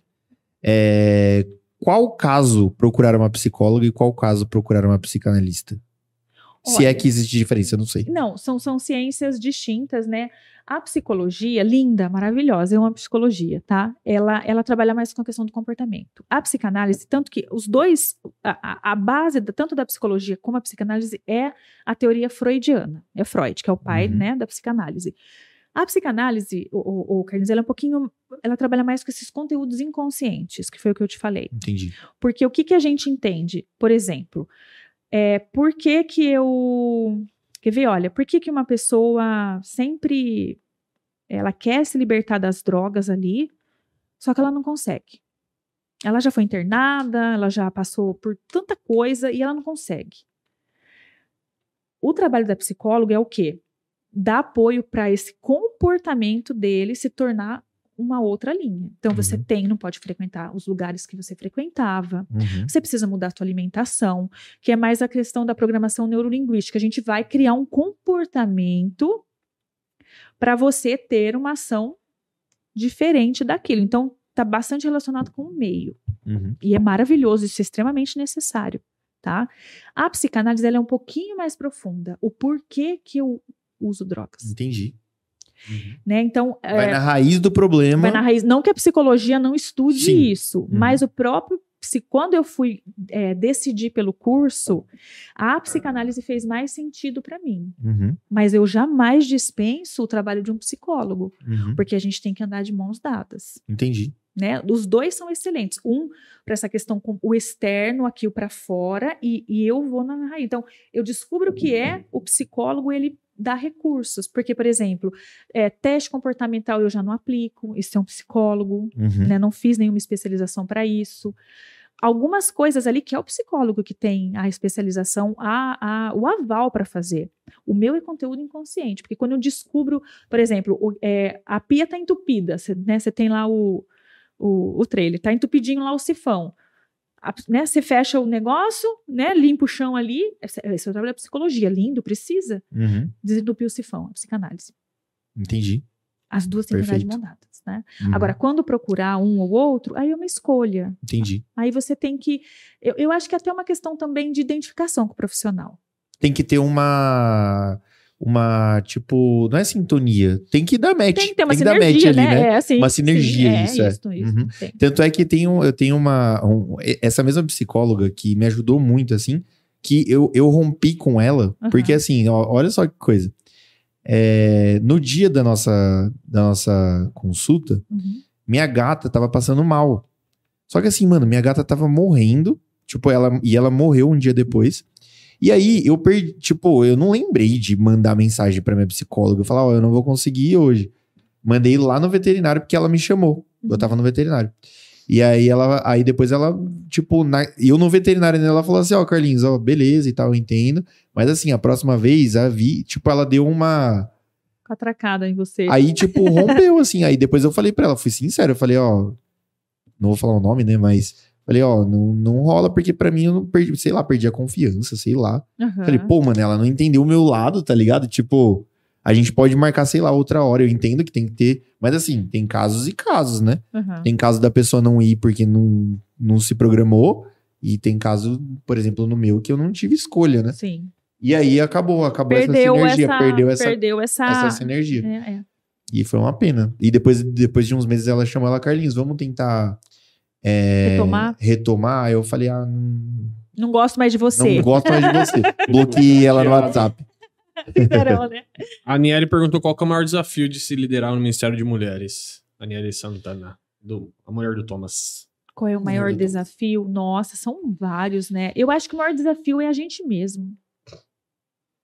Não tem nada a ver com os outros, tem tudo a ver com a gente, né? Porque é tanta, né? Olha, comparação, né? É um dos desafios, assim. Eu acho que para mim é, é eu ser é, o mais verdadeira possível e aí que entra o negócio. Às vezes, quando a gente é muito verdadeira, não, não é legal para muitas pessoas. Então, é uma dança de pratinho, sabe? Aquele carinha que fica no circo com pratinho. O maior desafio é lidar com a frustração das pessoas, com a expectativa que as pessoas colocam sobre a gente como seres humanos e não alcançar a expectativa da pessoa. Quando, a- que nem você, você ficou frustrado com uma com a sua psicóloga, porque ela não demonstrou, você que tinha uma expectativa sobre ela, Uhum. você ficou, você ficou decepcionado. Mas ela também tem as demandas dela. Sim. Às vezes foi uma profissional que te ajudou tanto, e também por causa de uma falha dela, você colocou ela no pacote. E às lá. vezes eu também, tipo, devo ter. É que assim, conversa de WhatsApp é complicado, porque você não Sim. sabe o tom. Às vezes, no momento eu tava ali Sim, também, né? é. E entendi errado, sei lá. Mas para mim, eu, eu penso que o maior desafio é, é lidar com a frustração das outras pessoas. Com a frustração que, que, sem querer, às vezes, é transferidas para a gente numa questão de expectativa. Né? As pessoas estão muito dependentes dos outros. Está sendo colocado nas pessoas erradas, né? A gente tem que colocar tudo em Jesus. Porque todo mundo vai falhar um dia. E deve a gente, ser um peso muito grande pra você, né, Grazi? Assim, porque é inevitável que as mulheres não não tenham, é, tenham você como espelho, né? É inevitável. né? É, Dá- e tem que ser, né, Tem Carlinhos? que ser, sim. Mas ao mesmo tempo é puxado pra você, né? Porque, né, tipo, Mas eu acho que essas bandeiras brancas são muito interessantes. Porque Uhum. desde que nós começamos, né, todo, né? Lógico que a gente vai, vai amadurecendo, a gente vai tendo. tá- Até vim falando com o Heitor hoje no carro. Falei, nossa, Heitor, como que Deus ele é perfeito, né? Imagina se eu tivesse todo o desenvolvimento emocional que eu tenho hoje, o conhecimento, o entendimento, e não é pleno, tá, gente? Eu tô em transformação até quando eu for pro céu. É, se eu tivesse isso com 20 anos, eu falei, não ia prestar, Heitor, porque eu era bonita, inteligente, não, ia, dar- ia dar ruim, Deus sabe o que faz, né? É. Mas assim, é, é, eu penso que, que desenvolver, né? Esse desenvolvimento, ele, é- ele é muito. Ele é desafiador. Mas voltando ali para a pergunta da, da. Quem que perguntou? Aniele. Aniele. A Aniele, esposa do Thomas? É. Ah, que fofa, beijo pra ela. Um desafio é, é você. É você levantar essa bandeira branca e dizer assim: ó, aqui não tem gente perfeita. Sabe? Não espere de mim nada além daquilo que eu possa te oferecer. Porque as pessoas parece que elas querem fazer do ministério uma autopromoção. É, e a gente tem explicação isso na, na terapia. Você transfere, né? E usa aquilo como um palco, sabe? Um espetáculo. E ministério, meu, é serviço, é você morrer para si mesmo. Não tem outra explicação para isso. Então não põe expectativa. É o que eu falo para as 19 mulheres que estão ali junto comigo no ministério, na liderança. Gente, eu sou. Peço a Deus para errar o mínimo possível, mas o dia que eu errar, vocês vêm e me falam, falam, ó, Graça, isso não foi legal, isso não foi. Então, é levantar essa bandeira branca que eu não sou perfeita. Eu não sou perfeita. Mas eu quero acertar o alvo. Né? Eu quero acertar o alvo. Então, é, é tirar essa, essa expectativa, essa falsa expectativa das pessoas, porque a gente não é Jesus, a gente não é Deus. A gente erra. Pessoas erram. Então, é, sabe, querido, eu, eu acho que eu, eu muito, eu tô muito desprovida de. E, e assim, né, não é nem. Espero que isso não soe como, como uma arrogância, mas eu, eu não tô nem aí muito com, com os, assim, sabe, com o que o povo vai falar sim. Essa comparação, né? A comparação mata as pessoas. Eu faço aquilo que Jesus me pede. Porque quando você, sabe, quer se promover, você quer acertar demais, você quer, sabe, chamar atenção, agradar pessoas, é público, quantas tinham, quantas vieram, sabe? É um negócio maçante. Então, eu não sinto esse peso no ministério, Carlinhos, de verdade. Para mim é, é muito leve. Lógico que tem toda uma, uma pressão, né? É, mas eu não sinto isso, porque eu acho que eu sou livre. Também, por exemplo, digamos aí, né, que se o nosso pastor chega pra gente e falou, ó, Grazi, né, não tem mais o perfil, tá tudo bem. né, obrigado aí pela confiança durante esses, eu sou muito grata, mas acabou meu tempo, a gente tem que entender isso. Então, é, é, eu acho que é isso, a gente tirar a expectativa das pessoas. Aí as coisas ficam tudo mais fácil. Que as pessoas estão muito extremistas, né, hoje, né? Que nem você falou, é importante você falar, tipo, ó, galera, eu sou, eu não é se eu errar, eu vou errar. Sim, E quando eu errar, me né? avisa. Mas assim, por exemplo, a gente tava até falando que tem um pregador que o Heitor gosta bastante, que ele falou uma besteira lá uma vez, fora de contexto, e tipo, mano, crucificaram ele, assim. Oh. Hoje em dia, tipo, você, sei lá, indo pro, pra política, você apoia X candidato, você é comunista. Você apoia X candidato, você é, sei lá, ditador. Tipo, tá muito extremista, sabe? Calma, galera, vamos com calma, né? E, mas, Tipo, mas sabe o que é duro, Carlinhos? A gente tem muita informação e pouco conhecimento. exatamente. As pessoas não estudam. As pessoas, sabe, não estão. É um negócio complicado isso. É muita informação e pouco conhecimento. Então, volto, meu povo perece por falta de conhecimento. Perece por causa disso. Porque quando eu entender que você tá sujeito a errar, a mesma coisa, se eu, eu peço um lanche lá do seu negocinho, lá do seu, do seu truck. Posso colocar mais sal, sei lá, não, e você salgar. pode mandar um lanche mandar- errado pra mim. Mandar um lanche errado, sim. Sabe, se, meu cora... se meus olhos. Aí eu vou lá e detono o seu negócio na- nas É. redes sociais. Você tá entendendo? E às vezes na igreja acontece, às vezes não, sempre na igreja acontece Não isso. era pra ser, né? Mas, Não era pra ser, mas assim, a gente tem que entender que se aconteceu tal coisa na igreja, a gente tem que sentar, conversar, somos humanos, né?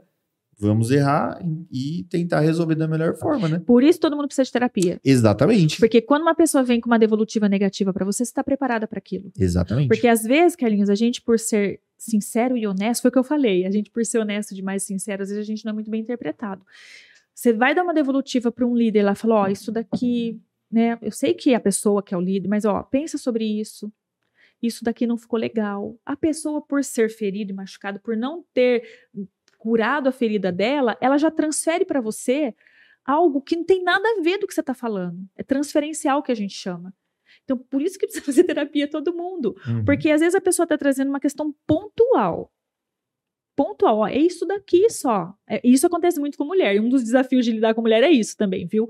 A mulher, ela, ela, ela é descompensada às vezes, né? Você fala uma coisa, ah, vocês são esposos, né? Vocês estão, vocês podem falar isso. Você fala uma coisa, ela fala, não, mas eu não, eu não falei isso, eu não É. quis dizer isso. Porque a pessoa ela cria essa, essa almatização da mulher que é muito maior do que dos homens, porque a gente tem o hipotálamo mais desenvolvido que o de vocês, né? Que é esse lugar do nosso cérebro que é um armazenamento de informação. A mulher tem mais, é mais desenvolvido no- na, na mulher. Então, por isso que a gente tem mais esse volume. Deus fez a gente assim. Por isso que vocês conseguem fazer várias coisas ao mesmo tempo? Sim. Hipopótamos. Ô, Grazi, um, eu sei que o nosso tempo tá meio estourado já, assim, mas assim, é um o assunto. estúdio que eu- vai cobrar hora extra. É, O Jesus. eu Ô, queria Rafa, tocar muito um assunto com você que, assim, hoje, mundo de hoje, Aham. temos o, graças a Deus, eu acho muito bom o, o empoderamento das mulheres, o feminismo vindo forte, eu acho bom. Eu acho Uhum. bom, assim, tipo, as mulheres terem o espaço, né? Eu não tenho que achar nada, na verdade, mas assim, é legal que as mulheres tenham. E na igreja não é diferente, né? Aham. E como que, tipo, eu não sei, mano, qual que é a minha dúvida em relação a isso, Ah, mas. bom começou a pergunta. Me ajuda aí. Mas assim, eu não sei Você se. quer saber se eu sou a favor? Não, não, tipo, é, o empoderamento de- das mulheres dentro da igreja, qual que é a importância do empoderamento das mulheres dentro da igreja? Pra que o empoderamento? Tipo, por exemplo, é, por muito tempo, uma geração antes da sua, a mulher, por exemplo, era dona de casa e era isso. Tipo, a gente não via, tipo, mulher fazendo faculdade. Sim. Hoje em dia já é diferente. sim. E aí tem aquelas, aquela, é até bom a gente tocar nesse assunto para esclarecer que o pessoal é, que não é cristão acaba usando, falando que a Bíblia é machista, falando da- daquele, me ajuda aí, Heitor, com, com versículos do que fala que o- a mulher tem que ser submissa ao Ah, homem, e. Eu não- Efésios, né? É, Coríntios. e Ah, não, Efésios, mas Coríntios fala que a mulher não devia falar no culto. isso. É, e tem aquela que é o mais famoso, que é assim, que a mulher é submissa ao homem, Isso, né? É Efésios. Explique pra gente o, o, o que, que é essa submissão da mulher que tá na Bíblia. Certo. Olha, eu acho que não existe um Deus mais feminino do que o nosso Jesus. A história mais mais longa, a conversa mais, né, como dizem vocês aí os jovens, né, o papo mais longo que Jesus teve em todo o Novo Testamento foi com uma samaritana. Então, é, para mim, Deus ele é um Deus que protege as mulheres. Estar submetida, ser submissa não é o ser é, o calcanhar do Gerson. Né? Até porque quando Deus fala assim, farei para ti uma, uma ajudadora idônea, uma auxiliadora idônea. Essa palavra no, no original, Carlinhos, olha que legal isso, é uma aquela que se opõe. E parece que as feministas entenderam isso errado. A oposição não é no sentido de eu acabar com o meu marido. Não. Aquilo que ele está errando a rota, eu, com a minha sensibilidade que Deus me fez diferente dele, eu vou trazer ele para a rota novamente.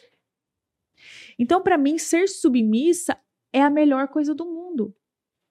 Porque se eu tenho, se Deus colocou na terra um marido para me proteger, para zelar por mim, para abastecer a minha casa, para cuidar dos meus filhos, qual que é o problema que eu tenho com isso? Então, essa ideia de submissão é o que Jesus fala, né, Carlinhos, lá em Mateus 6, 22. Se os teus olhos forem bons, todo o seu corpo será luz, terá luz. Eu não vejo a submissão como um, castigo, eu vejo a submissão como uma proteção, porque toda a nossa estrutura física, ela é mais sensível que o homem, sim. E nós precisamos ser protegidas. Eu não tenho problema nenhum em ser protegida por um homem. Eu acho que isso é honroso. Só que eu sou uma mulher que fui forjada no fogo. Agora, você vai falar isso para uma feminista que eu nem entendo muito essa história. Eu não consigo, não entra na minha cabeça um negócio desse. É, não, não, tem, não, não faz sentido para mim uma coisa dessa, porque o mesmo amor que Deus tem pelo homem, ele tem pela mulher. Não tem diferença para Deus. Submissão é estar, é estar abaixo da missão, eu estar ali ombro a ombro com ele. Aonde ele tem dificuldade, eu Deus pode ter dado para mim mais destreza para fazer aquilo. E aí a gente junta as nossas forças. É isso que eu falei, é a competição, é a comparação. E quando a gente entender que eu tenho o meu papel dentro da minha casa, o Gerson né, tem outro, e a gente se completa, não tem competição. Não existe isso. Eu não, eu não, entendo a cabeça dessas meninas que fazem questão. Até outro dia eu vi um, um, acho que um Reels falando: ah, a gente quer ser livre, a gente quer pagar nossas contas. Eu falei: eu não, não quero nada disso. Uhum. Eu quero que meu marido seja o marido da casa. Eu quero que ele seja o homem que Deus projetou para ele ser. Então, eu, eu não entendo isso. Então, para mim, movimento feminismo, isso é uma artimanha do inferno, Carlinhos. Uhum. O feminismo, o, original mesmo, não. E essa coisa de empoderamento feminino, eu odeio essa palavra. eu odeio isso. Comecei bem a pergunta, então. Não, porque, Carlinhos, olha só. Pra que, que eu quero ter poder? Uhum.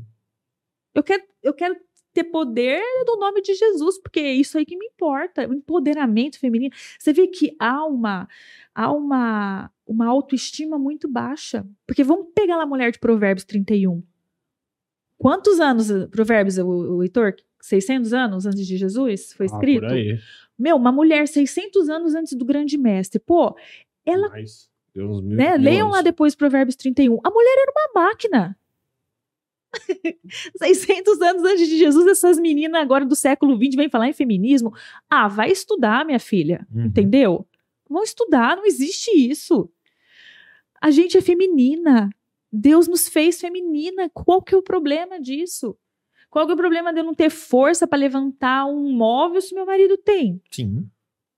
É uma questão de inteligência, gente. Tomar o lugar do outro só mostra quem você é, só mostra que a sua estima não está bem desenvolvida. Uhum. Então, eu, eu não gosto dessa palavra empoderamento feminino. Eu bato contra mesmo. A gente não tem que ter poder de nada. O nosso poder tem que vir dos céus, do alto, né? Receber esse poder quando descer sobre vós o Espírito Santo. Eu quero ser cheia do Espírito Santo para quando eu acordar, o diabo falar: ia lá, a dona louca acordou. É isso que eu quero, que é empoderamento feminino para quê? Se eu sei quem eu sou, eu sei que meu Jesus me ama. Eu sei que onde uma mulher né, bem é, desenvolvida ela tá, ela muda gerações, ela muda, sabe? Vamos para a história das grandes mulheres da, né, da, da, nossa geração, Susana Wesley, sabe? Madre de Calcutá, mulheres assim que, que sabe que transformaram tantas anônimas aí que, que foram é, valentes de guerras ali Pra que ter empoderamento? Então, e aquilo que você falou, né? O demônio, às vezes, ele usa alguma coisa para ir contra. Por exemplo, é, a luta é, do, da, das feministas, por exemplo, graças à luta delas, hoje, claro, tem, as mulheres conquistaram muita coisa. Tipo, por exemplo, votar. Isso aí foi tudo uma revolução conquistada por essas pessoas, né? Hoje ainda a gente parece que não, mas assim, tipo, por exemplo, em relação ao salário, que eu acho muito, muito sacanagem. Menor. É muito, é muito menor. menor. Então, assim, a luta feminista. É que assim, o feminismo, a palavra, né? Tá deturpada, né? Então a gente Sim. pensa por isso que eu falei que eu acho legal o feminismo, mas nesse sentido. Por algumas Essa, questões, sim. entendeu? Então, por exemplo, por que que... Ah, nossa, já ouvi gente falando assim, ah, porque mulher engravida. Tipo, mano, ah, é ela ganha menos que mulher, tipo, velho. Então, assim, tem algumas lutas que são plausíveis, né, Grazi? Uhum. E na igreja eu não sei, tá? Não conheço a, a, realidade da igreja, falando da nossa, da nossa casa evangélica, assim. Mas eu sinto falta de mulheres. Sim, vozes, né? Vozes de mulheres. Femininas. É, a é... gente ainda. Aí existe um preconceito. Eu, aí eu tenho que concordar com uhum. que existe. Eu, eu, eu agradeço a Deus por algumas mulheres terem é, é, pago alguns preços para que a gente tivesse condições, por exemplo, no Brasil, carteira de motorista, mulher não poderia ter, voto. Sério? Carteira de motorista? É, era só para homens, uhum. Uhum, mulher não podia ter carteira de motorista. Então, são coisas assim que foram, graças a Deus, conquistadas, mas isso não me torna melhor que um homem. Sim. Que é. o problema é que as mulheres, elas querem ser. Tipo, Igual, iguais. É, ou mais, né? Tipo, parece que quer. E a gente inverter, não é tipo, é, e, e a verdade é que nós somos iguais com as nossas diferenças. A diferença é que é a beleza da história. É. É essa beleza da diferença que tem que ser contemplada. Então, essa, essa. Porque o feminismo, ele ficou muito deturpado, né? Uhum a, a feminilidade ela é linda, mas os papéis não podem ser é, distorcidos e, e, invertidos. Porque mulher é mulher, homem é homem, não tem como. Menino é menino. É, porque menina usa rosa. Às vezes que foi mulher lá pregar na, na comunidade, é, eu já participei do culto das mulheres lá nos bastidores, que é sensacional. Você e mulher, né, Grazi? Ficou convite aí, né? Opa, Uma- é uma vez por mês? toda primeira quinta-feira do mês. Toda primeira 19h30. quinta-feira do Isso. mês. Então, você mulher aí que quiser participar, é um trabalho muito legal, assim. Maravilhoso, é. Vocês estão fazendo, né? Você, a Esther, né? Um- e Isso, uma, equipe. mulherada aí. É, né? 19 mulheres na equipe. E assim, teve uma, é, uma pregadora lá da Central lá, que é quando ela foi lá na comunidade lá jovem, lá, mano, a gente ficou de boca aberta. Como que ela Andréia, chama? acho que é a pastora Andréia, Ah, né? Sensacional, né? A convida ela, é boa também pra ver. Verdade, cara. uma- a gente Uma já, voz, já é. Não, não falei não. não falou ainda. É. Mas é, mas enfim, são coisas que vão que, que dá pra Mas eu né? acho que na. na o- assim, a, a igreja do Nazareno ela demorou bastante para até reconhecer o ministério pastoral nas mulheres, né? Mas agora, graças a Deus, isso está acelerando, né? Porque isso era muito visto para o homem. Uhum. Né? E eu, eu, eu tenho algo sobre o meu coração, Carlinhos. Quando nasce um pastor e ele é. Quando Deus chama um homem para o pastoreio, ele chama a esposa dele. É verdade? Não tem como, porque senão o ministério dele não vai- nunca vai ser bem vai ser bem sucedido. E às vezes o pastoreio tá muito, isso que é difícil, está associado à pregação, que são coisas diferentes. Um coração de pastor é diferente de um coração, por exemplo, de um mestre. Sim. Não que a pessoa não possa ter os dois. Mas tem pessoas que têm, assim, totalmente dons evangelísticos, mas não tem dom de pastoreio. Uhum. Então, um pastor que não tem uma esposa com coração de pastor, de pastora, ela nunca vai entender quando o telefone do marido toca três horas da manhã, porque o cara tá com algum problema lá na casa, e ela vai ter que acompanhar o marido. Então, como que só o homem pode ter esse chamado? O casamento vai sucumbir. Então, esse desenvolvimento do casal, para mim, ele é essencial para uma, uma comunidade sadia. Isso não quer dizer que ela tem que pregar, que ela tem que estar envolvida com o ministério é, infantil, que ela tem que estar envolvida com o ministério de mulheres. Não é isso que eu estou falando. Mas eu creio que o coração de um pastor, se a esposa tiver um coração pastoral também, o ministério dele vai ser muito mais bem sucedido. E lógico que a principal, agora falando né, da- das esposas de pastores, é, é promover o, o marido, eu não tenho dúvida disso. Uhum. Mas isso não impede ela de ter a voz dela dentro daquilo Sim. que o Senhor a chamou, porque não é um chamado de homens, né? E isso na prática a gente pode ver, por exemplo, com as primeiras damas do, do último presidente do, do atual. Você viu? A parece que é só a esposa do presidente. Não é. Não, Olha o elas papel fazem, fundamental, Sim, elas fazem muitas coisas, né? Tipo, ela, ela, que nem você falou, né? Tipo, ela não é uma presidente é, igual o marido, mas assim, ela tem um coração, o tem que ter um cargo coração. executivo é, esbarra nela, porque ele é o, é o que representa o executivo no Brasil, né? Em, no- nos- em todos os países. E a esposa é a primeira dama. Ela tem essa participação do cargo executivo. Eu acho que até marido. oficialmente falando, né? é um Sim, cargo, É um né? cargo, a primeira dama é um cargo. Uhum. É um E é cargo. exatamente isso que você tá falando, É, né? É um- Exatamente. E tem que ser desenvolvido da melhor forma possível. Mas então, assim, o feminismo, é, eu tenho as minhas ressalvas, não, não, né, empoderamento também. Acho que a gente não precisa disso. Eu acho que a gente já tem tudo que a gente tem, tudo que a gente precisa tá em Jesus. Nós não, nós não precisamos provar nada para ninguém. Né, a maior prova foi na cruz, né, Carlinhos? Quando a, Deus olha para a serpente e fala assim: a descendência dela vai pisar a tua cabeça. Entrou, começou com Eva, finalizou com Maria. A gente não precisa disso. Então, é, para mim é muito claro essa coisa de empoderamento. Para mim é a gente a gente tem que sim sobressair, estudar. Eu acho que ser um ser humano excelente isso é obrigação de qualquer pessoa, independente de ser macho, macho ou fêmea. Né? E aí a gente, nossa, aí, aí a história vai dar pano para manga, né? Aí tem os movimentos aí que estão nascendo, tão novos, né? Não quero entrar nesse assunto, mas é to- toda essa distorção de papel. Essa distorção, né? Porque se eu sei quem eu sou, por que, que eu vou ficar brigando com quem não sabe nem quem é? Não Uhum. tem sentido. Então, é, eu sou feminina, sou submissa, sou dependente, sou muito mais forte na questão da resiliência do que um homem, porque Deus fez a gente assim. Deus fez a gente assim. É muito, é muito gostoso aceitar esse cuidado de Deus, essa, sabe, o jeito que o Senhor nos fez. Então, aí nessa semana da mulher, o meu recadinho para as mulheres, não sei se é pergunta, né? Sabe, seja o que Deus te chamou para ser. Feminina, cheirosa, às vezes meio doidinha, porque a gente fica mesmo, faz parte dos nossos hormônios. Mas seja uma mulher, sabe? Que, que Jesus fala assim: olha que bonitinha minha filha, tá fazendo tudo direitinho, olha que lindo. Né? Então é, é isso. Eu, não, eu acho que o feminismo é um grito de pessoas com que não sabe quem são. E quando a gente sabe quem a gente é, a gente não precisa ficar provando para ninguém. Né? Amém. É isso? É Já era? O Heitor tá quietinho hoje, né? Você falou Tá. um monte? Não, deixa eu falar, ué. Eu vou fazer Fala, o quê? fala. Então fala, Heitor, fala, agora fala, vamos fala. olhar pra Tchau, você. vamos. Tô com fome. Cadê o. Cadê? Não vai chegar nada aqui, tem Não, podcast a Gabi, que o falou, a Gabi manda. falou que fez papá. Opa. Então vou lá na sua casa jantar. Pode ir. Coisa boa. Já era? Já era. Dá tchau pra galera. É porque dá uma conversa profunda, né, pai? É, e nem chegamos no. Gente, curte o vídeo. A gente esquece de pedir pra curtir o vídeo, velho. Verdade. Curte, o aperta vídeo. no joinha aí, Se compartilha. inscreva no canal. Amanhã. Quer dizer, amanhã não, né? Vai- eles vão estar Hoje, na hora que é, sair, né? é. Amanhã é dia das mulheres. Um beijo aí pra todas as mulheres. que mais? Nada? Manda um beijo pra tua mulher também. Beijo, um amor. beijo, Jéssica. Compra presente Te pra amo. elas, tá? Não manda É, só porque verdade. vai que a linguagem de amor delas é presente. Então, Verdade. ó, vocês têm que dar presente, falar que ela é linda, abraçar, fazer o, o almoço. Olha, Ah, cinco não, linguagens. Olha que belezinha. Leva pra Vou comer fora, então. Leva pra comer. E isso. E todas as cinco linguagens. Aí ela vai se sentir a mulher mais especial do mundo. Porque uma das cinco linguagens é a dela. Fica a dica aí. Fica a dica aí homens, Passa, passa suas redes sociais aí, Grau. Passo é o a, arroba Graziela Mazer. E é só isso E também. o das mulheres. O das mulheres da comunidade. É arroba Mulheres da Esperanca traço CE. Tá? Certo. Eu não sou muito forte em rede social, tá, gente? Eu sou um fiasco porque eu não tenho tempo. Ou eu cuido das pessoas, ou eu cuido da rede social. Então eu fico com as pessoas, como sempre, né?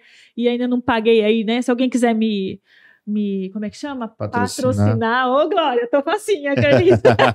não sou boa de rede social, minha rede social é muito simples, gente. É, é mais a graça sendo a graça ali mesmo. Não é, não é intencional minha rede social, tá? Às vezes algumas pacientes, vai, passa seu Instagram. Eu falo, olha, se você for basear aqui a minha profissão pelo meu Instagram, é uma dificuldade minha, uma deficiência, porque poderia ser melhor, mas não dá, não dá muito tempo mesmo. Você podia ter umas aulas com a Gabi. A Gabi tá, É, tá, tá então. usando muito bem as redes. Pois sociais, é, né? Ela é boa naquilo, Ela é né? muito, boa, nossa. pois ela é, tá... pois é. Já era? Já era, galera. Muito obrigado aí pela presença, quem assistiu, quem ouviu, né? que agora tá verdade. no Spotify também. Comentem. É verdade, tá no Spotify, né? É isso. Obrigado, Gra. Beijo, obrigada a É vocês nóis, pelo galera. convite. Falou, gente. Valeu, Beijo. galera aí. Tchau. Tchau.